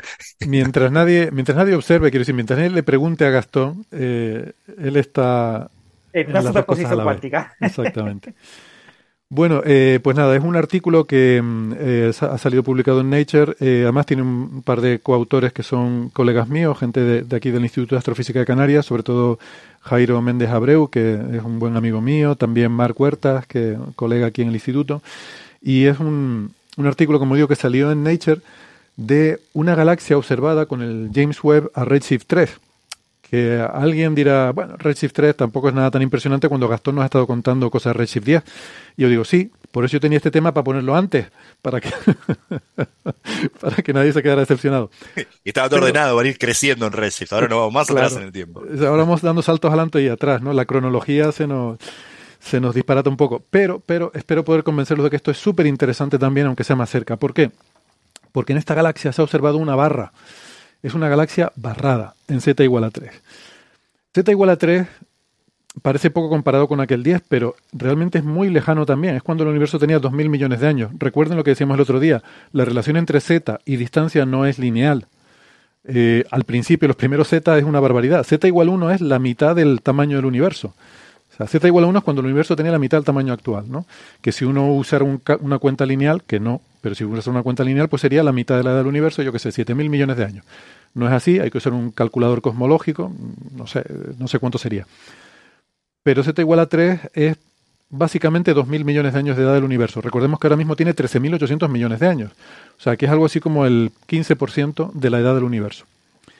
¿Qué pasa? Este es otro de esos trabajos que desafían eh, el modelo cosmológico, ¿no? que, que, que, rompen la física. Bueno, no rompe la física, pero, pero justamente eh, cuando vemos de estos titulares, el, titular es mentira, pero quiere decir que aquí hay algo interesante, que aquí hay cosas que aprender. ¿Por qué? Porque no pensábamos que las galaxias formaran barras tan pronto, a una edad tan temprana. Eh, pensábamos que a partir de de, de z igual 1,5 para atrás, mmm, no hay galaxias con barras. ¿Por qué? Bueno, porque para eso, para formar una barra, las galaxias espirales suelen tender a formar barras. Esto lo sabemos por simulaciones. Nuestra propia galaxia es una espiral, tiene una barra. Esto es un descubrimiento relativamente reciente, ¿no? Yo cuando estudié no se sabía que la Vía Láctea tenía una barra. Me fascina el vivir en una época donde podamos hablar de cosas como saber que nuestra galaxia tiene una barra que eso no se sabía cuando yo fui a la universidad. Y no sé, me parece increíble vivir en esta época en la que vayamos haciendo estos avances así, insisto, sobre nuestra galaxia. Entonces tiene una barra. Es habitual que las estrellas, que las galaxias espirales tengan barra. Pero eh, para que se forme la barra, hace falta una cosa, aquí voy a tener que explicar un concepto. Hace falta que la población estelar se enfríe. Y, y esto es una cosa que me gusta eh, comentar. Eh, a veces la gente en ciertos campos habla con mucha ligereza de, mm, con una jerga que le parece que todo el mundo la tiene que entender. Mm, y en particular la gente que habla de galaxias habla de poblaciones frías, poblaciones calientes, de estrellas. ¿Qué quiere decir esto? ¿Que las estrellas están frías o calientes? No, las estrellas tienen la temperatura que tienen y, y siempre es la misma. Se refiere a un concepto dinámico de frío o caliente. Pero es una muy buena analogía porque se parece mucho a lo que entendemos por frío y caliente en un gas o incluso en un líquido. Si yo tengo un eh, un, no sé, un, río con agua y digo que el, agua está a 10 grados o a 15 grados de temperatura, el río va fluyendo, ¿no? Eh, tiene una cierta velocidad de flujo, una velocidad macroscópica, que todas las moléculas de agua van fluyendo a esa velocidad, pero cuando digo que tiene 15 grados de temperatura el agua, me estoy refiriendo al movimiento aleatorio de las moléculas de agua, ¿no? que tienen un cierto movimiento térmico aleatorio entre ellas. Lo mismo pasa con las estrellas. Las estrellas orbitan la galaxia, como el Sol. Da una vuelta cada 200 millones de años. Pero tienen un movimiento aleatorio también las estrellas entre sí. Que el otro día lo mencionaba, luego vi en el chat que alguien preguntaba, ¿cómo que aleatorio? ¿No será aleatorio? Bueno, aleatorio no es nada en la vida, pero depende del contexto. O sea, si yo tiro un dado, en ese contexto, como yo no sé lo que va a salir, microscópicamente es determinista el resultado. Pero como depende de cosas demasiado complejas y no puedo llevar cuenta de todo eso, digo que es aleatorio. Pues lo mismo pasa con el movimiento de las estrellas. A medida un, una estrella no orbita como un planeta en torno al Sol, que el planeta básicamente solo siente el Sol como si fuera un punto en el centro. Una estrella orbitando la galaxia siente una distribución continua de masa, siente el halo de materia oscura a su alrededor y siente todas las estrellas que se acercan, que pasan, que y eso hace que continuamente esté recibiendo tirones en una dirección y en otra y que el movimiento se vea perturbado ligeramente y que en, al final, alrededor nuestro, las estrellas van pasando, se van moviendo con una cierta dispersión de velocidades, que en el caso nuestro, de nuestra galaxia, es de unos 30 kilómetros por segundo. ¿vale? Las estrellas a nuestro alrededor se mueven unas respecto a otras con esa dispersión de velocidades. ¿no? Eh, aunque todas ellas se mueven en conjunto alrededor de la galaxia. Bueno, pues una población fría de estrellas es aquella en la cual la, la dispersión, esa dispersión de velocidades es mucho más pequeña que la velocidad global que tienen esas estrellas a su alrededor. Por ejemplo, la población del disco de la Vía Láctea en el cual estamos nosotros. Les he dicho que se mueven a 30 kilómetros por segundo, las estrellas unas respecto a otras, pero todas ellas se mueven alrededor de la galaxia a 200 y pico kilómetros por segundo. O sea, hay casi un orden de magnitud más rápido el movimiento orbital alrededor de la galaxia que el movimiento ese aleatorio entre ellas. Entonces, cuando ocurre eso se, se dice que es fría. Eso se llama una población fría. Una población caliente sería lo contrario. Cuando se forman las galaxias, las estrellas, las poblaciones estelares son calientes. Las estrellas se mueven cada una a la velocidad que le da la gana, según cómo ha ido colapsando la nube que formaba la galaxia. Y son poblaciones calientes. Y luego, poco a poco, las interacciones entre las estrellas hacen que se vaya enfriando. Eh, se parece mucho a, a, a, la dinámica de un gas, eh, a la fricción incluso de un gas. De hecho, hay una fricción dinámica. También hay hay una fricción cuando las estrellas, un conjunto de estrellas se mueve, eh, por una galaxia hay un proceso que se llama fricción dinámica que hace que se vayan frenando, que vayan acompasando su, su, velocidad a la del resto del movimiento alrededor de la galaxia. ¿no? Esto es un concepto muy interesante. Las estrellas no tocan nada. Estamos acostumbrados a pensar en fricción como cuando hay dos objetos que se están rozando ¿no? y uno pasa sobre otro. Eso le llamamos fricción. Es lo que hace que un meteoro se caliente cuando entra en la atmósfera o es lo que hace que Loe pueda parecer brillante, porque tiene muchas fricciones con todo el resto de científicos de todo el mundo. O sea, esa fricción lo, hace parecer brillante, o, ser brillante. Bueno, alguien tendrá que reírse de tus bromas. no hace falta yo. yo ya, te ríes tú solo, ¿no? yo me río yo solo. Bueno, em, bueno, bueno. Pero eh, estoy empeñado en que me pongan un, episodio de sanción, el comité de competición, y ya está. Sí, sí, aquí nos falta Alberto, que es el que te saca las tarjetas amarillas. Digo, rojas. Em, entonces, todo esto genera una dinámica que se parece mucho a la de los gases. O sea, aunque las estrellas son partículas y no interactúan unas con otras, en realidad sí que interactúan por gravedad. Las estrellas no chocan, no se rozan, no se tocan, pero la gravedad mutua hace que actúen como las moléculas por su interacción eh, eléctrica, ¿no? Eh, que al final es un proceso muy parecido, solo que en vez de ser interacciones eléctricas entre moléculas, son interacciones gravitatorias entre estrellas. Bueno. Que encima, que encima tiene la componente de la materia oscura, que es un gas ideal, pero que interactúa gravitacionalmente y, que es, más que la otra. Entonces, eso también se ve afectado. Claro, eso lo complica todo un poco. Eh, pero vamos, que existen estas interacciones y eso da lugar a, a, estos procesos de, como digo, que es que haya un enfriamiento, ¿no? Entonces, eso es lo que hace que las galaxias primero se aplanen eh, igual que una, una, nube de gas, eh, que en principio es volumétrica, según va rotando, se va aplanando y ahí se forman, pues, ¿no? un sistema planetario se forma ya en el disco, ¿no? Eh, lo mismo pasa con las galaxias, se van aplanando, sobre todo en su fase gaseosa, em, pero luego también las propias estrellas es menos eficiente, pero también las propias estrellas van terminando de aplanarse. Entonces, eso da lugar a las diferentes morfologías de galaxias, el tener un disco muy delgado, el tener un bulbo que tiene más volumen, como hablábamos antes, que tiene más grosor, todo eso depende de esos procesos, en qué momento el gas se convierte en estrellas, em, pues de eso depende el, el, que se formen estas estructuras. Pues las barras se forman cuando la población ya es fría, ya tienes una población de estrellas en un disco plano, y esas estrellas frías terminan formando una barra, que eh, es una estructura de estrellas que gira alrededor de la galaxia, que también es una estructura dinámica, al igual que los brazos espirales. Las estrellas que están en la barra no están siempre en la barra, sino que están orbitando alrededor del centro, pero hay una sobredensidad de estrellas que forma la barra. Bueno, pues dicho todo esto, eh, que es, lo importante, ya el resto es sencillo. Es que se ha observado esa galaxia, que se llama CERS 2112, y aparte de ser un número capicúa, se llama CERS porque son las iniciales de Cosmic Evolution Early Release Science Survey, que es uno de estos Early Release Observations del James Webb, que les hemos hablado. Hay una serie de campañas observacionales que se programaron para que cuando arranque el, James Webb, pues haya unas campañas que, que permiten em, hacer ciencia rápidamente, ¿no? Y, y esos eh, son campañas que se han definido para atacar problemas concretos que son importantes para la comunidad y que los datos se liberan rápidamente a toda la comunidad y todo el mundo puede hacer ciencia con ellos. ¿no? Entonces, este es uno de esos programas y se llama Cosmic Evolution porque la idea es observar galaxias a diferentes épocas para ver cómo ha sido la evolución eh, del crecimiento ¿no? y la formación de estas galaxias.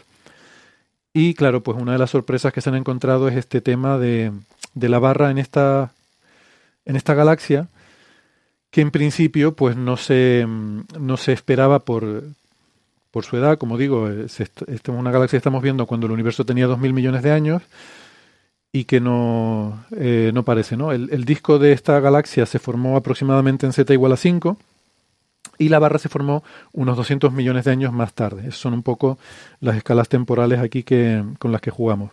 O sea que ya están las estamos viendo en Z igual a 3 ya eh, mucho más tarde de su formación. Entonces, bueno, esto nos dice que mm, de alguna forma em, hay, hay, algo aquí que no entendemos, que es por lo menos esta galaxia, ¿no? suponiendo si le otorgamos cierta representatividad, em, nos indica que el enfriamiento de, de, las poblaciones estelares ocurre más rápido de lo que pensábamos, ¿no? Em, Y, eh, y claro, eh, esto de alguna forma nos dice que hay algo que no entendemos entre, de nuevo, no es que eh, esto cuestione el Big Bang ni nada de eso, pero sí indica que tenemos que, o sea, que hay cosas aquí que aprender sobre cómo se relacionan la abundancia de gas y de formación de estrellas, la eficiencia de formación estelar en la formación temprana de las galaxias, ¿no? Porque esto quiere decir que la conversión de gas a estrellas ocurrió más rápido de lo que pensábamos. Em, algo en las simulaciones no estamos entendiendo bien o no estamos controlando bien. Y bueno, pues como siempre, este tipo de grietas son lo que nos ayuda a refinar los modelos, descubrir ingredientes que faltaban. Y como digo, esto sobre todo es una cuestión de simulaciones, ¿no? de, de realmente entender el, el problema de, de, la materia bariónica, ¿no? O sea, de cuando empieza la materia a colapsar, a formar, eh, a formar gas, a formar estrellas, a formar galaxias, todo ese proceso es complejo, ¿no? La interacción entre las supernovas, las ondas de choque, es muy difícil de entender eso bien en las simulaciones y bueno, hay que seguirle dando vueltas de tuerca ahí a eso, porque no somos capaces de hacer una simulación perfecta. Es imposible porque necesitarías unas escalas en unas escalas espaciales y temporales para evolucionar a lo largo de miles de millones de años que ni con los superordenadores más potentes te puedes permitir. Entonces siempre hay que simplificar algo, ¿no?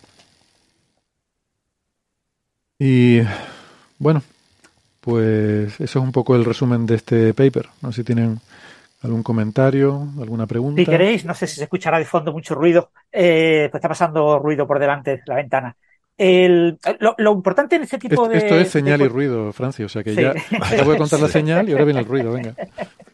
Eh, bueno, lo que quiero decir, lo importante de este tipo de trabajo es que eh, lo que están cuestionando fundamentalmente no es eh, el modelo co cosmológico. Lo que estamos cuestionando son nuestros modelos de formación de galaxias.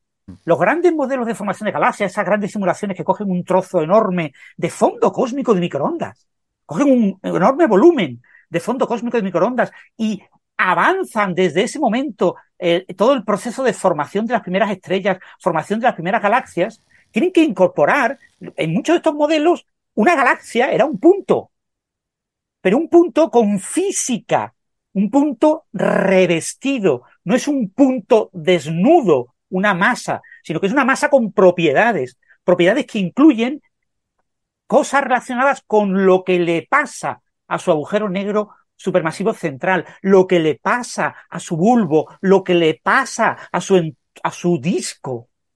Pero lo que le pasa a un disco, a un bulbo y a un agujero negro supermasivo central, aplicado a un punto. Entonces, no estamos hablando de que se sim puedan simular estrellas, no podemos simular estrellas. Entonces, lo que nos están diciendo esas simulaciones, eh, que dan resultados bastante compatibles con lo que pues han ajustado los parámetros de todo ese modelo efectivo de la galaxia para transformarla en algo tan extremadamente simplificado como es un punto revestido con información, eh, esas eh, simulaciones ya permiten estudiar lo que parece ser la vida y la historia de una galaxia como la nuestra, como la Vía Láctea. Entonces, ¿qué pasa? Que cuando empezamos a descubrir objetos que no son compatibles con esas simulaciones, objetos en los que, por ejemplo, la barra es relevante.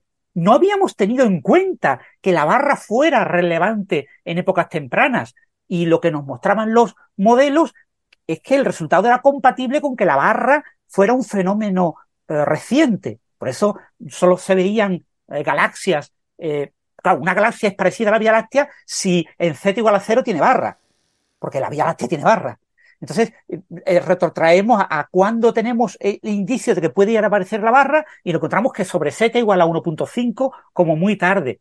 Ahora vemos que no, que la información que estamos tomando del entorno del núcleo de la galaxia no debe ser correcta porque estamos viendo que al menos hay una galaxia que tiene barra en z igual a 3 y con una masa que si la cogemos una galaxia con esa masa eh, y la evolucionamos en adelante, acaba adquiriendo una masa similar a la de la Vía Láctea en la actualidad, en z igual a 0.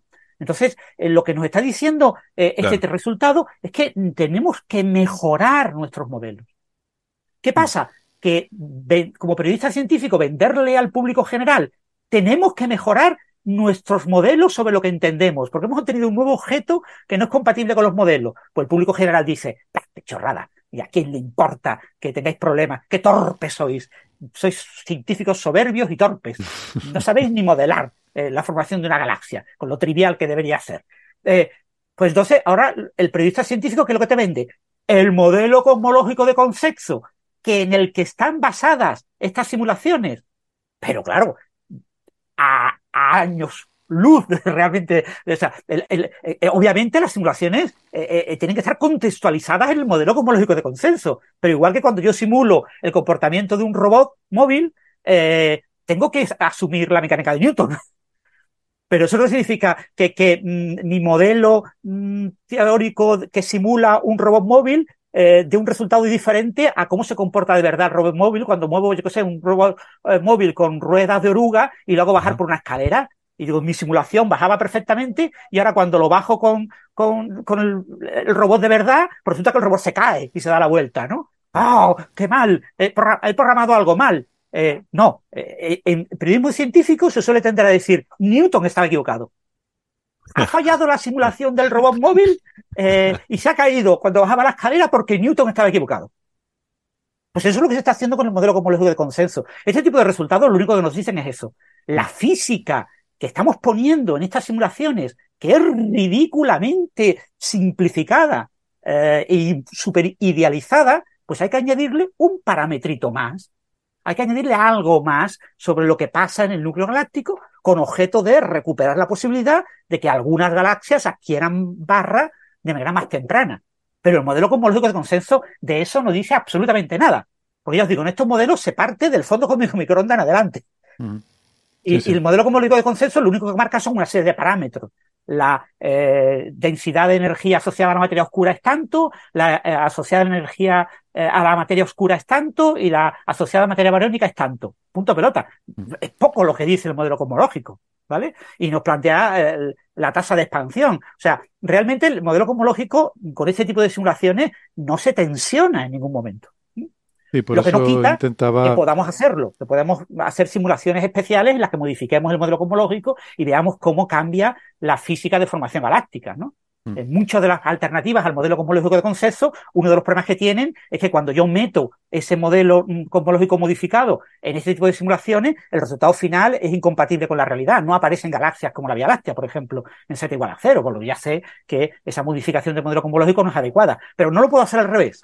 Es decir, si la simulación de galaxias no funciona, probablemente sea debido a que no estamos modelando bien la física de una galaxia. Por eso decía que esto apunta más a, que tengamos que entender mejor esa interacción entre el, entre la abundancia de gas y como la eficiencia de formación estelar, eh, más que a, otra cosa, ¿no? Bueno, em, ah, y, por cierto, en algunos medios, eh, por ejemplo, en el país, en materia, se, se hablaba, se habla de se ha encontrado una galaxia gemela a la Vía A eso, a eso, a eso quería ir. Eh, no, no es una galaxia gemela, ni mucho menos. Lo que, lo que sí, de donde viene ese titular, es que esta se considera que puede ser una galaxia tipo progenitora de la Vía Láctea, es decir, una galaxia del tipo de la que podría haber dado origen a la Vía Láctea. Es más pequeña, sí, esta galaxia tiene una masa estelar de eh, unos 4.000 millones de masas solares, si no lo tengo por 3,9 por 10 a la 9, ¿sí? Casi 4.000 millones de masas solares, y la Vía Láctea tiene, pues no recuerdo ahora mismo, pero del orden de 10 a la 11 masas solares. O sea, hay un factor, casi un orden de magnitud de diferencia, pero es que tengamos en cuenta que desde 2.000 millones de años hasta el presente hay todavía eh, todo un montón de procesos de canibalismo galáctico, de mergers, de, de crecimiento, y de evolución que experimenta la galaxia. Entonces es posible que... Pero eh, lo que se dice es que es como del tipo, ¿no? O sea, se dice que es progenitora de la Vía Láctea en el sentido que es podría ser una galaxia similar a la que a cómo habría sido la Vía Láctea si la miramos hace 11.000 millones de años o 12.000 millones de años, podría haber sido parecida a esta galaxia. Pero no es gemela, es diferente. Para empezar es mucho más pequeña, pero es normal, es que las galaxias crecen, ¿no? Es como si ves la foto de un niño y dices, esto es como tú podrías haber sido cuando tenías cinco años, ¿vale? Pero parecida a la Vía Láctea en masa. ¿Vale? Porque no sabemos si la Vía Láctea en aquella época también tenía barra. Claro. ¿Vale? O sea, tú dices, ¿se parece a la Vía Láctea actual porque tiene barra? es la primera que encontramos con barra en esa época, y, espiral, se sí. parece a lo que si hubiera sido la, una galaxia con la misma masa. Eh, eh, Mm. la, la, Vía Láctea tendría una masa similar en aquella época. Mm. Pero ¿tenía barra la Vía Láctea? No lo sabemos. Mm. O sea, no podemos decir eh, es gemela. Eh, como tiene barra, tiene que ser que la Vía Láctea también tenía en esa época barra. Pues no, no lo sabemos, no podemos hacer esa inferencia. Esa inferencia la hace ChatGPT, pero un humano no puede hacer ese tipo de inferencia. Hablando de ChatGPT, si quieres entonces pasamos de tema. Gastón, cuando te tengas que ir nos lo dices. Eh, mientras tanto voy a asumir que estás mejor aquí que con Kant. Eh, Sí, sí. Están ahí hablando. Eh, De hecho, en este momento me ven, me ven por la cámara con los auriculares y deben pensar que estoy escuchándolos a ellos.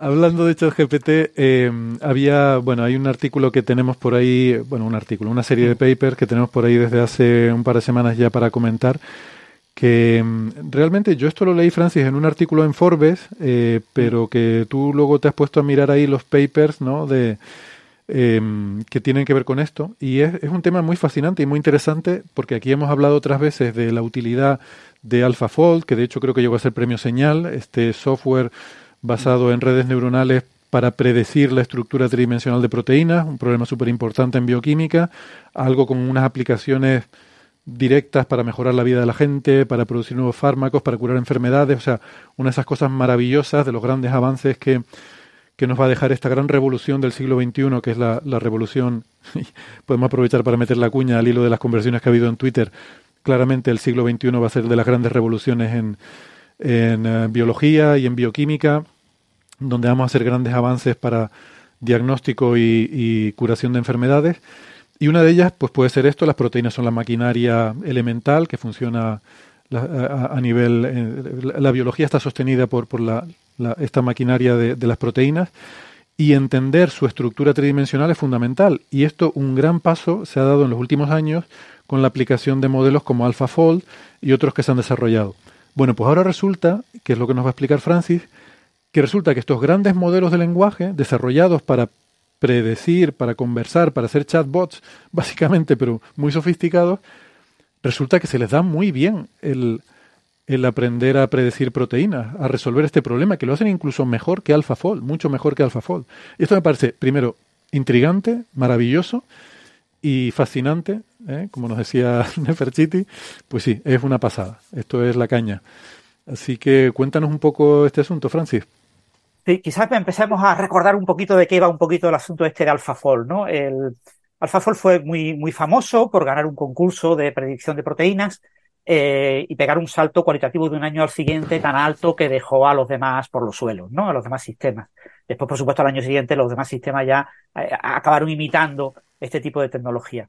La, la, idea con la predicción de las proteínas es que, eh, bueno, cuando yo tengo un gen en el ADN, el gen, cada tres letritas del ADN codifican un codón, es decir, un aminoácido que se traduce por el ribosoma y cuando el ribosoma está traduciendo una ristra de codones en ARN mensajero, en las células eucariotas humanas eh, tenemos un núcleo, el ADN está dentro del núcleo y la información eh, genómica está almacenada en el ADN, se transcribe a ARN mensajero, el ARN mensajero abandona el núcleo, llega en el citoplasma al ribosoma, que es la maquinaria que fabrica las proteínas, que lee una ristra del ARN mensajero y cada codón, cada tres letritas, la traduce en un aminoácido, tiene aminoácidos por el medio, los va capturando, los va cogiendo y si pegan el aminoácido correspondiente a, ese código genético, a eh, ese codón, pues va pegando los aminoácidos unos a otros y va montando la proteína. Y conforme la proteína se va fabricando, la proteína se va plegando por la interacción del medio del citoplasma, agua, otras proteínas, etcétera, por su propia estructura, por los propios enlaces químicos que hay entre los diferentes aminoácidos, la proteína se va plegando y va obteniendo una conformación una estructura tridimensional. Y esa estructura tridimensional, desde mediados del siglo XX, se ha asociado a la función biológica de la proteína. Se dice que la estructura determina la función. La proteína tiene una estructura eh, en la que hay ciertas regiones, se llaman sitios activos, que son los que actúan, digamos, hacen la función biológica. Por ejemplo, una proteína que actúe como enzima, que cataliza, cataliza.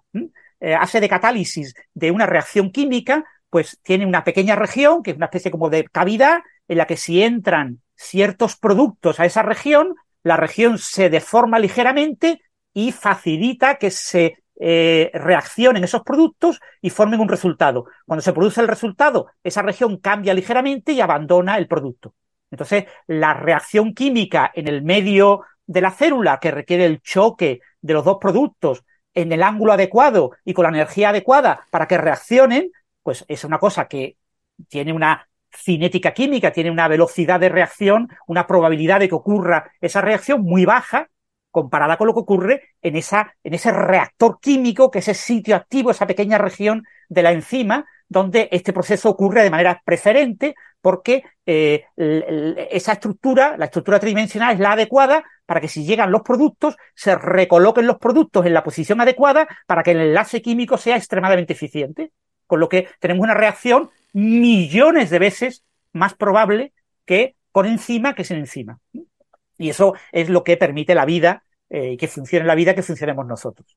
Bien, entonces es muy importante determinar la estructura tridimensional de las proteínas.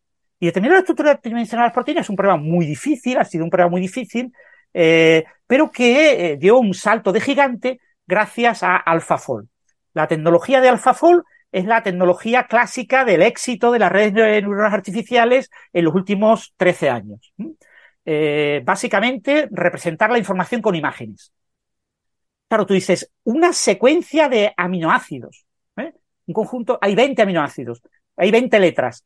Una secuencia de 20 letras, eh, ¿cómo la convierto en una imagen? Bien, la idea de los creadores de AlphaFold, de la compañía DeepMind, que la compró Google, digamos que pertenece a la matriz, a Alphabet, eh, fue usar lo que se llama un alineamiento múltiple de secuencias.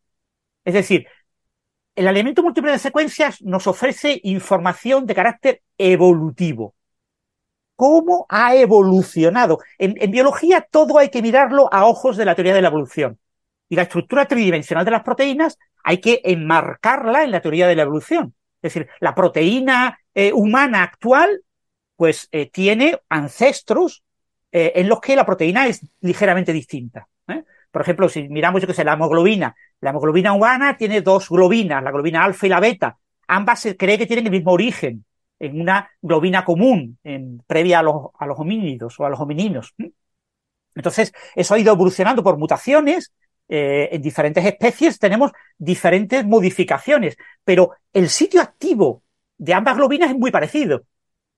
Eh, eh, es decir, eh, la, gran parte de la estructura tridimensional de una proteína es irrelevante para su función biológica. Solo es relevante una pequeña región. Gastón, ¿querías decir algo? No, es que tengo, ahora sí, compañeros, tengo que dejarlos. Quería ah. saludarlos. Quería Muy bien. Había escrito en el chat, pero ah, no, lo había visto. Estamos embalados escuchando a Francis. Perfecto, pues gracias, pues, Gastón. Hasta la próxima. Un, placer un abrazo, Gastón. Hablamos más tarde. Ok. Pues lo que estaba comentando. Entonces, el, eh, esa información genómica se suele, eh, eh, digamos, es en la secuencia de aminoácidos de una proteína hay trozos que son fuertemente conservados. Son los trozos que hacen la función bioquímica, son trozos que se mantienen a lo largo de millones de años en la evolución, porque son la parte útil pero la parte, el resto de la estructura dimensional muchas veces es menos relevante. Es más relevante para, eh, muchas proteínas tienen más de una función y entonces eh, para otras funciones puede ser relevante otra parte de la proteína, ¿no? Entonces, eh, una manera de, de usar como información de entrada en AlphaFold la evolución fue utilizar como entrada un alineamiento múltiple de secuencias. Yo cojo una secuencia de aminoácidos de una proteína y cojo de otra proteína, por ejemplo, de otra especie, pues la proteína, la hemoglobina, eh, la globina alfa del humano, del chimpancé, del gorila, del orangután, del macaco, y pongo esas diferentes eh, secuencias de aminoácidos una encima de otras. Hay ciertas regiones que son prácticamente idénticas en todos. Pues entonces esa parte está perfectamente alineada, vertical. Pero después hay mutaciones.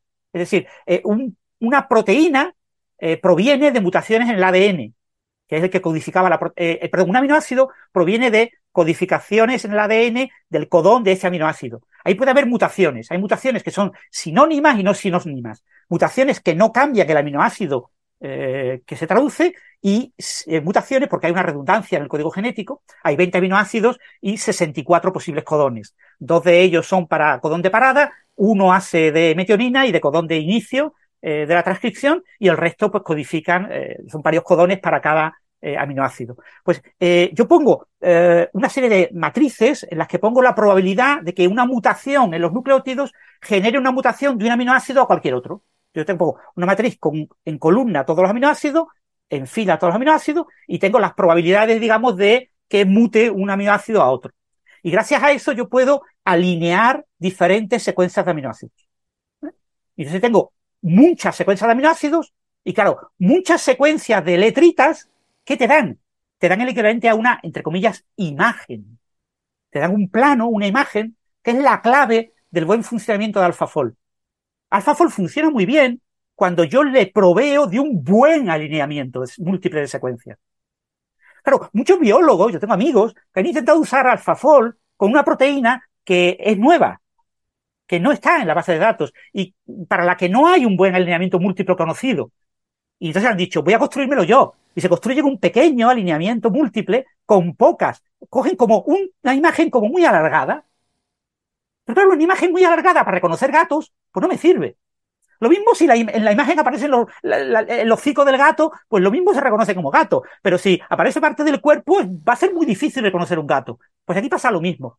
Para muchas proteínas, obtener el alineamiento múltiple de secuencias óptimo para que AlphaFold te dé una muy buena reconstrucción de la proteína es extremadamente difícil. Pero extremadamente difícil. Con lo que para muchas proteínas, AlphaFold es inútil. Claro, ¿cómo lo arregla la gente de DeepMind? La gente de DeepMind y de Google dice, yo quiero que todo el mundo use AlphaFold, así que como nadie sabe usarlo, lo voy a usar yo. Lo que ha hecho AlphaFold, y ya lo comentamos en un programa de Coffee es contactar con las grandes bases de datos de proteínas, con Uniprot, por ejemplo. Y, y, les ha dicho, no os preocupéis, yo voy a generar la estructura tridimensional predicha por AlphaFold de todas las proteínas. De hecho, ya hay las 214 millones de proteínas que hay en Uniprot ya tienen estructura 3D. Entonces, si tú tienes una proteína, tú la metes en Uniprot, tú esperas un tiempo prudencial y acabará eh, DeepMind sacándote la estructura tridimensional. DeepMind sabe construir muy bien esos alineamientos múltiples que dan el resultado bueno. Pero, eh, claro, mm, hacerlo tú es muy difícil. Y hay ciertas proteínas para las que esta idea funciona muy mal. ¿Por qué? Porque imagínate que tienes lo que se llama una proteína huérfana. Una proteína que es muy excepcional en un organismo vivo. Y no tenemos proteínas parecidas en ningún organismo vivo conocido. O, lo tenemos solamente en dos o tres. Y tú dices, mm, es que esta proteína es tan excepcional. AlphaFold te va a reconstruir pésimamente la proteína. Te, te hace una reconstrucción malísima. Porque la clave de AlphaFold es tener ese conocimiento evolutivo de entrada. Entonces, si tengo una proteína de la que no tengo conocimiento evolutivo previo, pues no puedo, no puedo usar AlphaFold. Entonces, hay muchas proteínas, por ejemplo, hay proteínas que cambian la estructura tridimensional, es decir, hay proteínas que tienen eh, partes que son relativamente móviles, son eh, trozos de la proteína que en su conformación tridimensional tienen una cierta movilidad.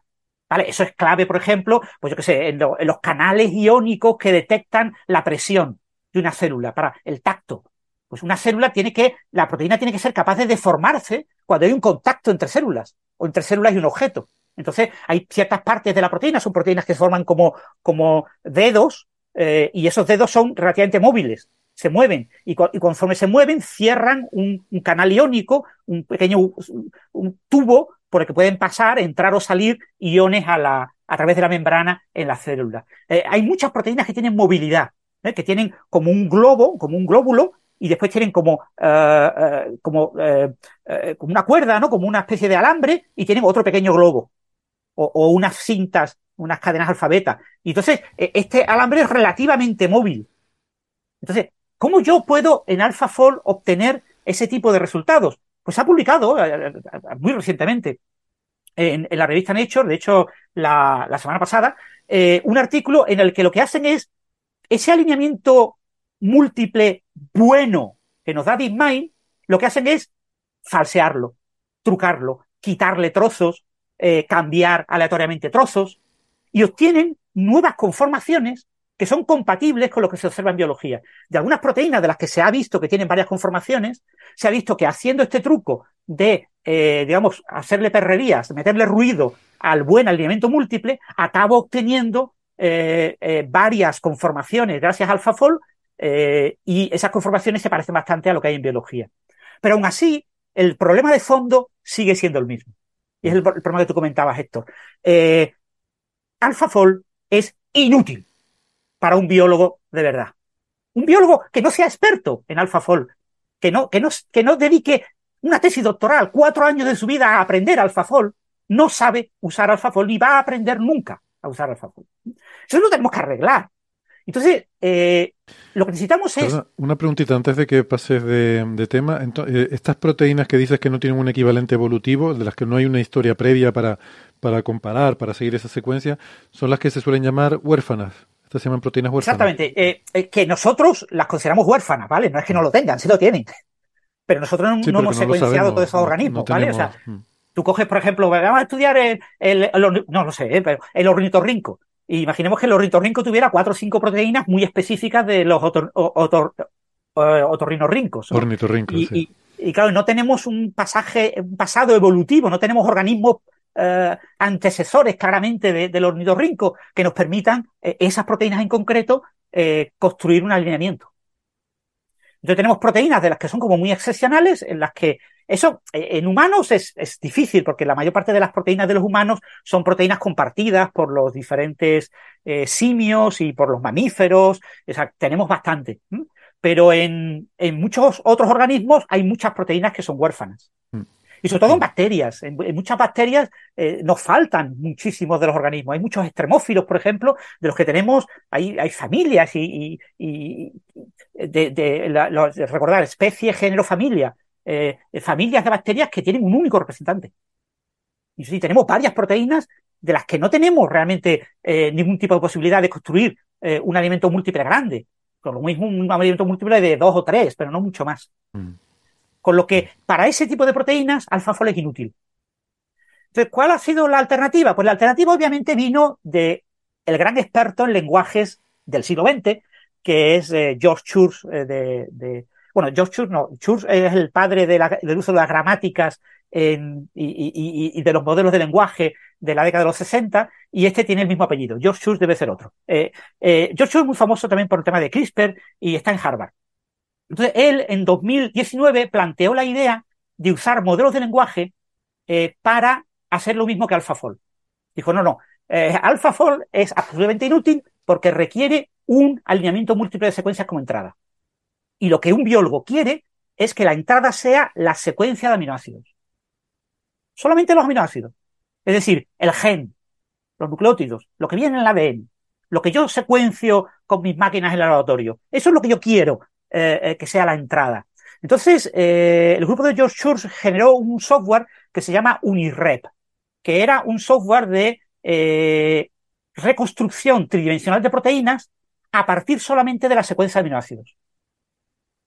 Y en aquel momento era bastante malo, en 2019, pero en 2022, la versión de Unirep de 2022, ya ellos decían, ellos, claro, que era comparable a AlphaFold 2 que era comparable a AlphaFold en, cuanto a calidad de reconstrucción, solamente dando la entrada. Y ese software eh, generó un enorme eh, interés en, sobre todo desde los competidores de Google. Dicen, AlphaFold, DeepMind, Google. Pues todos los competidores de Google, en Meta, por ejemplo, desarrollaron software tipo modelo de lenguaje para la predicción de la conformación tridimensional de proteínas. Y Meta desarrolló, por ejemplo, el modelo ESMFold, que es un modelo, eh, un modelo de lenguaje, SM2, específico para pasar del lenguaje de los aminoácidos al lenguaje de la estructura tridimensional de la proteína. Es decir, eh, en lugar de generar frases como genera ChatGPT, cuando yo le pregunto algo, pues yo le doy una secuencia de aminoácidos y me devuelve una descripción tridimensional de la proteína. De manera lingüística. Son numeritos eh, y ángulos para cada uno de los aminoácidos, cómo se colocan. Entonces, ese modelo Eh, es un modelo bastante grande, el de Meta, tiene 15.000 millones de pesos sinápticos, ese es el, digamos, el número de parámetros, el número de, conexiones entre neuronas. Eh, hoy en día lo que sabemos es que este tipo de modelos de lenguaje funcionan muy bien cuando el número de pesos sinápticos en las redes de neuronas artificiales que usan es comparable al número de datos que se aprende.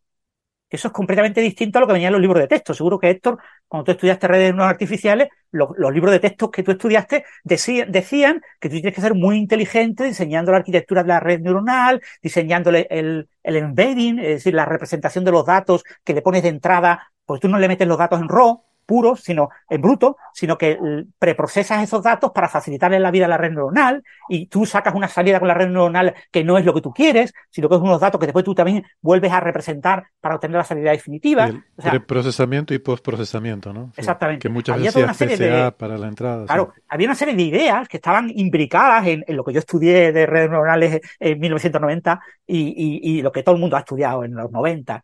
Eh, pero todo eso ha cambiado a partir de 2010. A partir de 2010 se descubrió que todo eso es mentira y que todos esos libros de texto hay que tirarlos directamente a la basura. Hay que quemarlos. Eh, todo eso es mentira. O sea, eh, la red neuronal que de verdad funciona es la red neuronal que tiene un tamaño comparable al conjunto de datos que tú quieres aprender.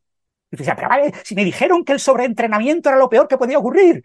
Ya, pero el sobreentrenamiento lo que significa es que tienes muchas épocas, llaman épocas a cada una de las etapas en las que yo muestro los datos de entrenamiento a la, a la red, eh, tienes muchas épocas. Pero no, no, no, tú necesitas una red que tenga un tamaño comparable a los datos que tú quieres aprender y que entrenes con muy poquitas épocas. Y no la vicies. ¿eh? La entrenas con poquitas épocas, una red enorme, y eso funciona. Tú quieres aprender un millón, un billón, un billón de, de tokens en textos de la internet, libros, etcétera.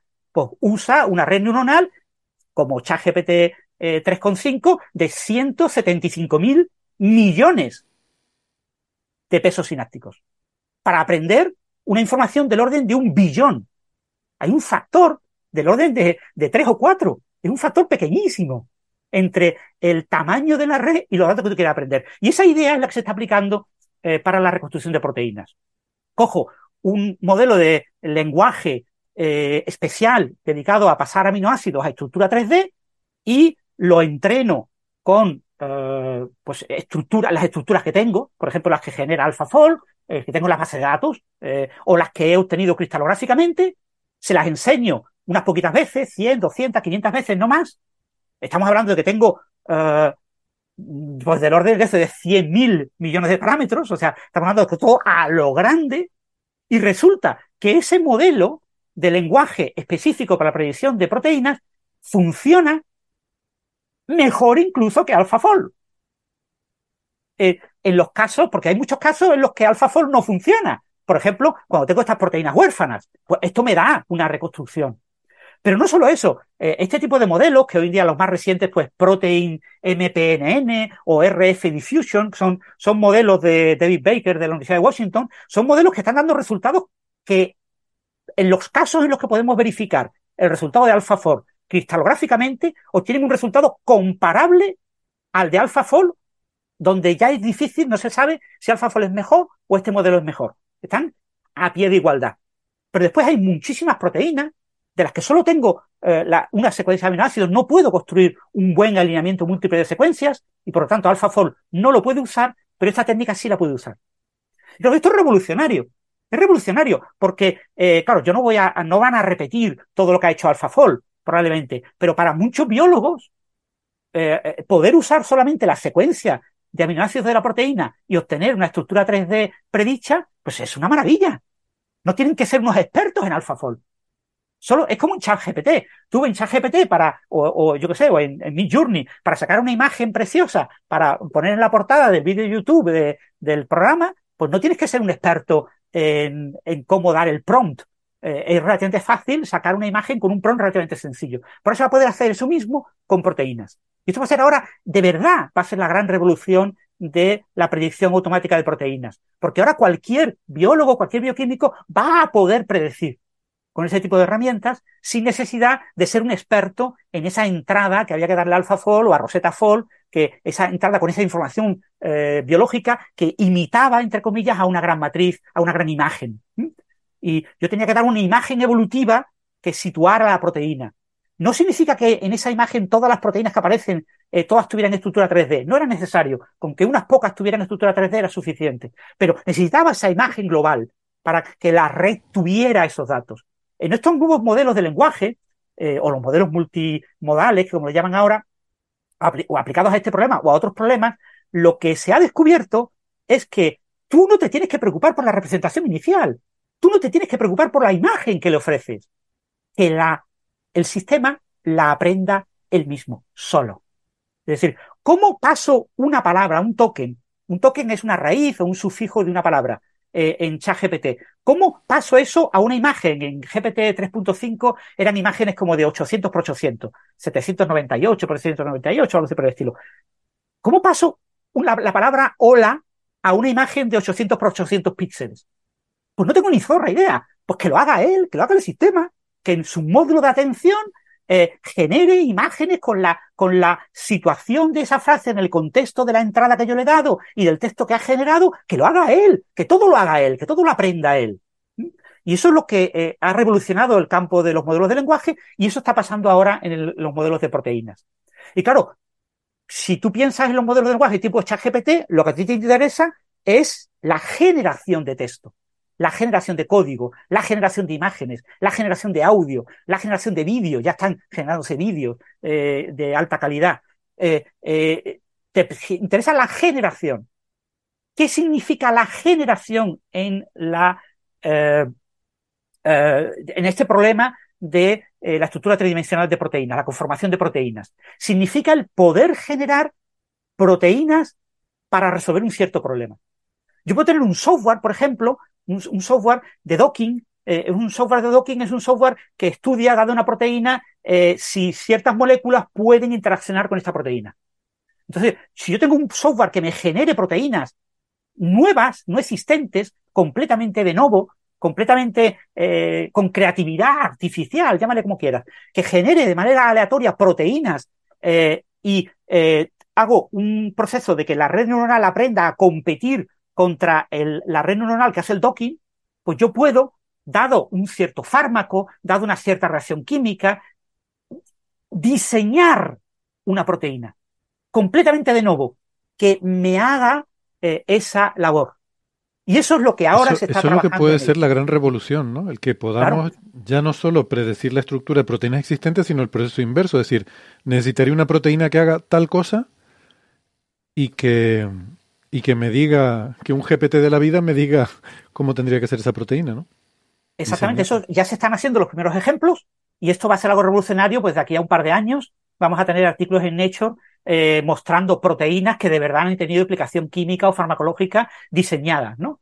Eh, proteínas como reactores químicos para producir ciertos fármacos o proteínas eh, para interaccionar con la maquinaria celular para pues, hacer cualquier labor de tipo clínica. Eso es, eso es ya os digo, prácticamente inminente. De aquí a un par de años van a salir este, este tipo de trabajos y esto va a ser la, gran revolución. Eso, la próxima gran revolución que vamos a ver, sin duda, en nuestra vida va a ser Exactamente.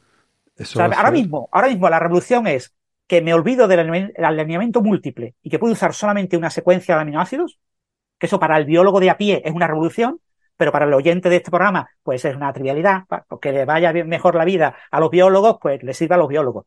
Ya, pero le sirve bien a los biólogos, a los biomédicos, a los farmacólogos, y eso acabará teniendo repercusiones. Pero es que además podemos, vamos a poder diseñar. Vamos a poder diseñar. Ya, ya el problema es si las técnicas de docking actuales son las más adecuadas para trabajar con estas aplicaciones. O sea, hay una serie de pequeñas cuestiones técnicas que habrá que resolver. Se está trabajando intensamente en ello. Aquí hay decenas de miles de millones de euros en juego y la empresa que acabe eh, ganando la batalla, porque la batalla de reconstruir en 3D usando algo parecido a AlphaFold es una batalla que no tiene ya sentido, ya está muerta, ¿vale? Ya tenemos todo Uniprot eh, en 3D y se habla que para 2024, pues prácticamente cada persona que meta una nueva proteína la va a tener en 3D en poco tiempo. Pero eh, esa batalla ya está ganada. Y es una batalla que no ha sido bien monetarizada, porque eh, Google tiene muchos intereses y uno de sus intereses es que la gente hable de Google y que la gente confíe en Google y que la gente sepa que Google salva vidas y cosas por el estilo. Y, no se ha monetizado eso, se ha hecho de manera gratuita, porque prácticamente los únicos que podían hacerlo eran los propios de Google con su, con su software eh, aunque el software pudiera ser ejecutado por otras personas, eh, nadie sabía realmente cuál era la entrada buena. Y las entradas buenas son entradas masivas, enormes. y eso es muy difícil de construir. Ahora con los nuevos software va a poder hacerlo cualquier biólogo, pero es que ahora mismo a, nivel de investigación, y es lo que plantea este artículo de Rob Towes en, en Forbes, que tú comentabas, lo que plantean es que esa revolución que está ahora mismo en ciernes es que vamos a poder diseñar proteínas a medida. Y eso mmm, todavía no está muy, muy claro cómo se va a lograr, pero eh, la filosofía está ya presente. Es decir, vamos a tener un modelo generativo que me va a generar aleatoriamente proteínas y que al que yo voy a poder cuestionar. Pues me gustaría una proteína que en el sitio activo tuviera tal conformación o tal estructura. ¿Cómo me la construyes? Pues te construyo esta proteína. ¿Te sirve? No, pero no me sirve porque también me gustaría que no tuviera un efecto alostérico con esta otra cosa. Pues, eh, pues le, y, va interaccionando, hablando con el software, vas a ir diseñando eh, una proteína que cumpla con la función que tú buscas. Por supuesto, puedo ayudarte a diseñar la proteína que me pides. Eh, te recuerdo que las proteínas son, te da una introducción de lo que son las proteínas y, tal, y luego al final te da lo que quieres. Hombre, habrá unos software específicos que irán más directo al grano, ¿no?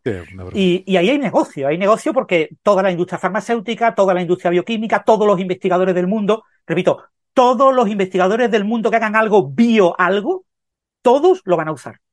Sí, sí, y si eso va a ser... la compañía que gane esto lo rentabiliza bien y hace que las universidades instituciones públicas paguen por el uso, todos van a pagar encantados. No, y eso nos va, a cambiar, nos va a cambiar la vida a todos, porque de repente la disponibilidad de fármacos para tratar las cosas que a lo mejor hoy en día, no sé, es que ni se nos ocurre ahora mismo las posibilidades que nos puede abrir esa tecnología.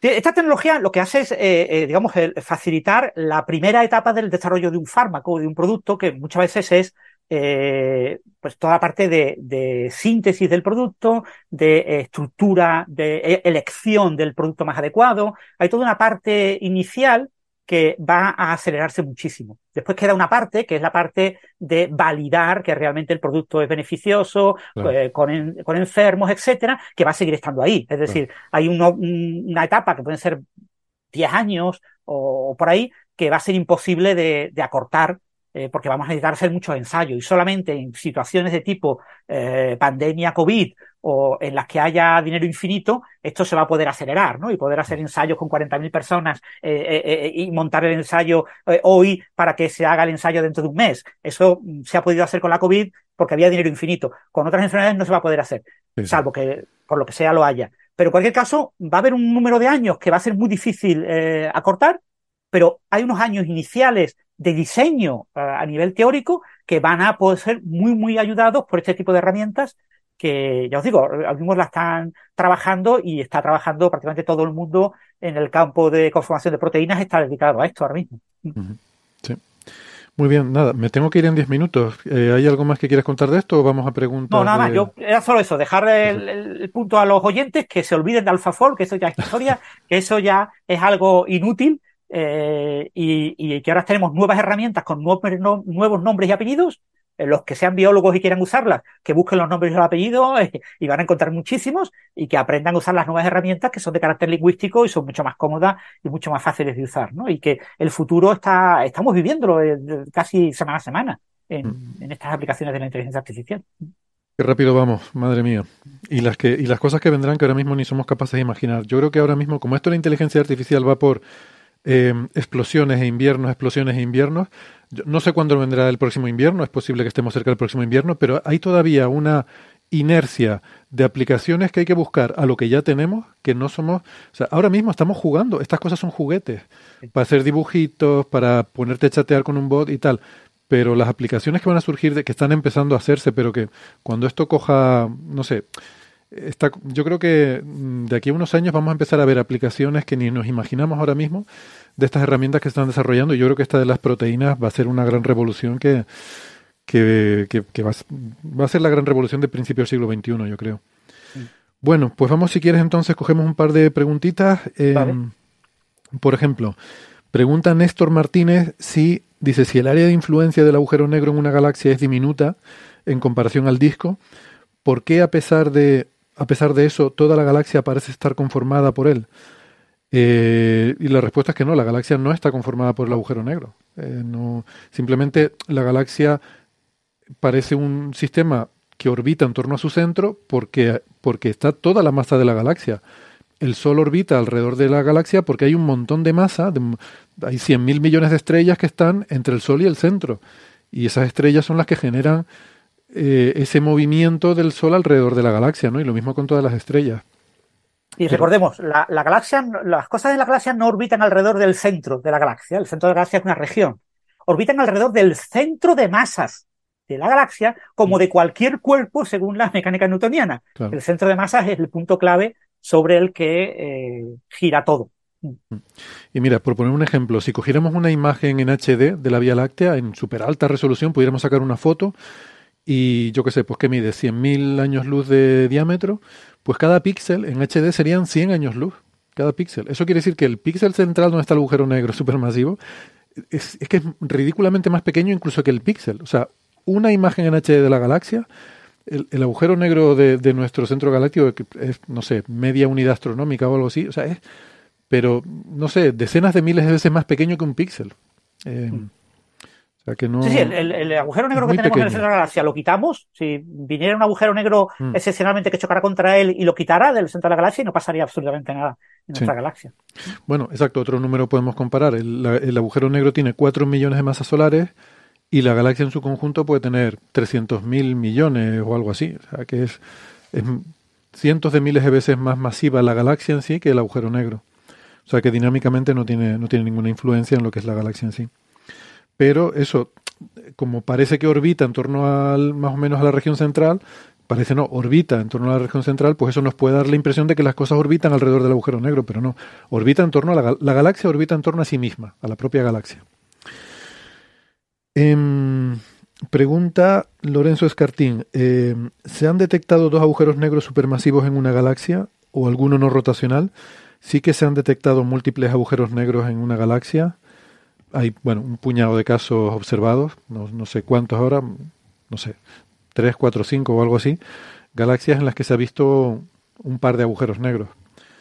Eh, y suelen estar asociadas con fusiones, suelen ser galaxias en las que se ha producido ese canibalismo que decíamos, ¿no? que chocan dos galaxias y los agujeros negros supermasivos empiezan a orbitarse, poco a poco se van acercando eh, por fricción, eh, bien sea fricción dinámica o por la propia dinámica del gas, etcétera, y acaban fusionándose y produciendo esas ondas gravitacionales que detectamos con LIGO, ¿no? La, LISA, el objetivo de LISA es observar este tipo de sistemas de, de, fusión de dos agujeros negros supermasivos y hacer una estadística de cuántos hay en nuestro entorno, porque eh, la verdad es que no tenemos ni zorra idea de cuántas galaxias tienen dos agujeros eh, a punto de ser fusionados. Mm. Igual que no sabíamos cuántos agujeros negros y cuántas fusiones de agujeros negros estelares había en mm. nuestro entorno. Se mm. pensaba que LIGO iba a detectar fusiones de estrellas de neutrones. Mm. Y muy excepcionalmente una fusión de agujeros negros. Y lo que detectó fue fusiones de agujeros negros y muy excepcionalmente fusiones de estrellas de neutrones. Correcto. Entonces, con eh, este tipo de objetos no sabemos cuántas galaxias de nuestro entorno local eh, tienen dos agujeros negros supermasivos en su centro. Nosotros podemos estimar eh, la masa de como si fuera un único agujero negro supermasivo el que hay. Uh -huh. Pero podría haber dos. Exactamente. Sobre todo en las elípticas y en las galaxias que no sean espirales, seguramente muchas de ellas tendrán más de un agujero negro supermasivo en su centro.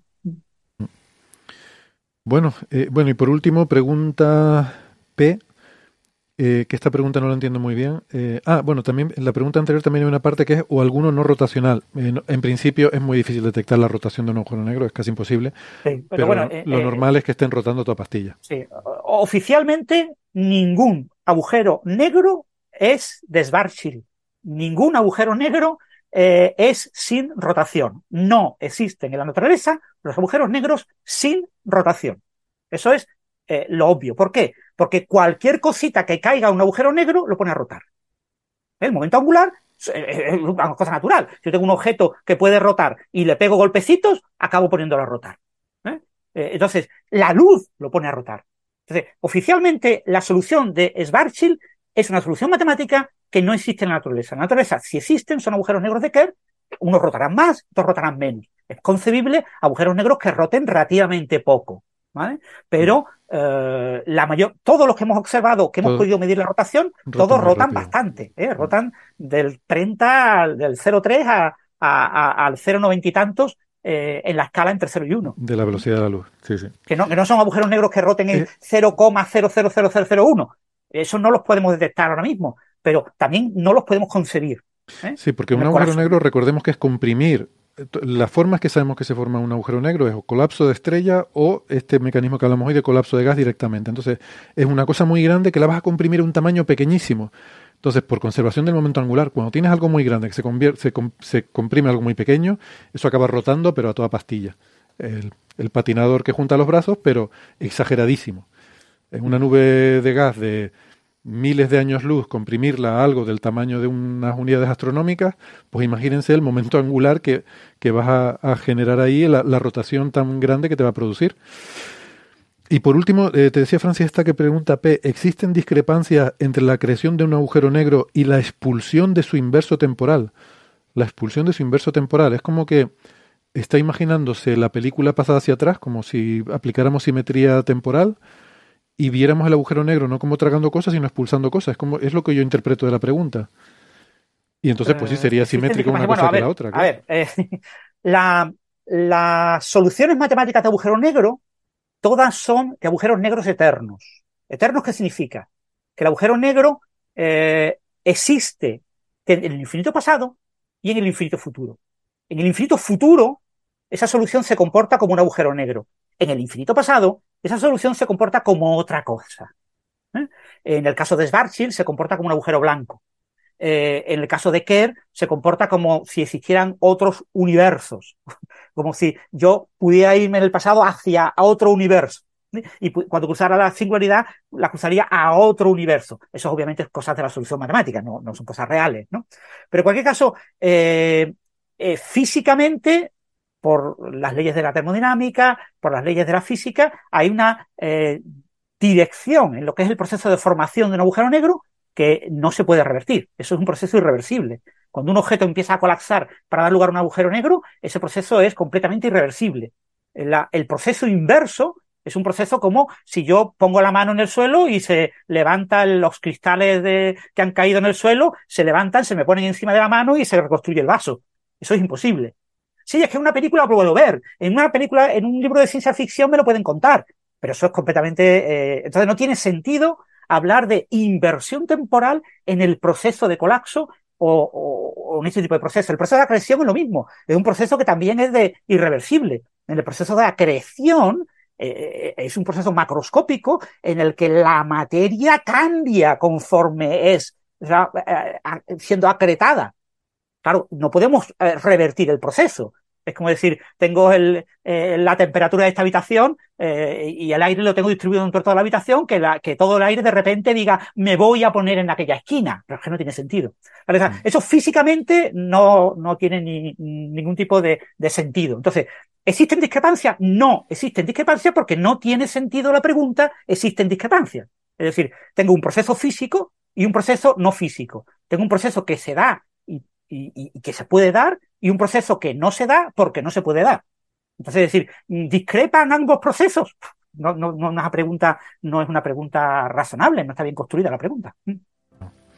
Bueno, pues nada, lo vamos a dejar aquí. Eh, veo que hay más preguntas, pero eh, es todo el tiempo que teníamos hoy, así que si quieren, la próxima semana vuelvan. Eh, veo que hay algunas interesantes, a lo mejor las podemos comentar la próxima semana.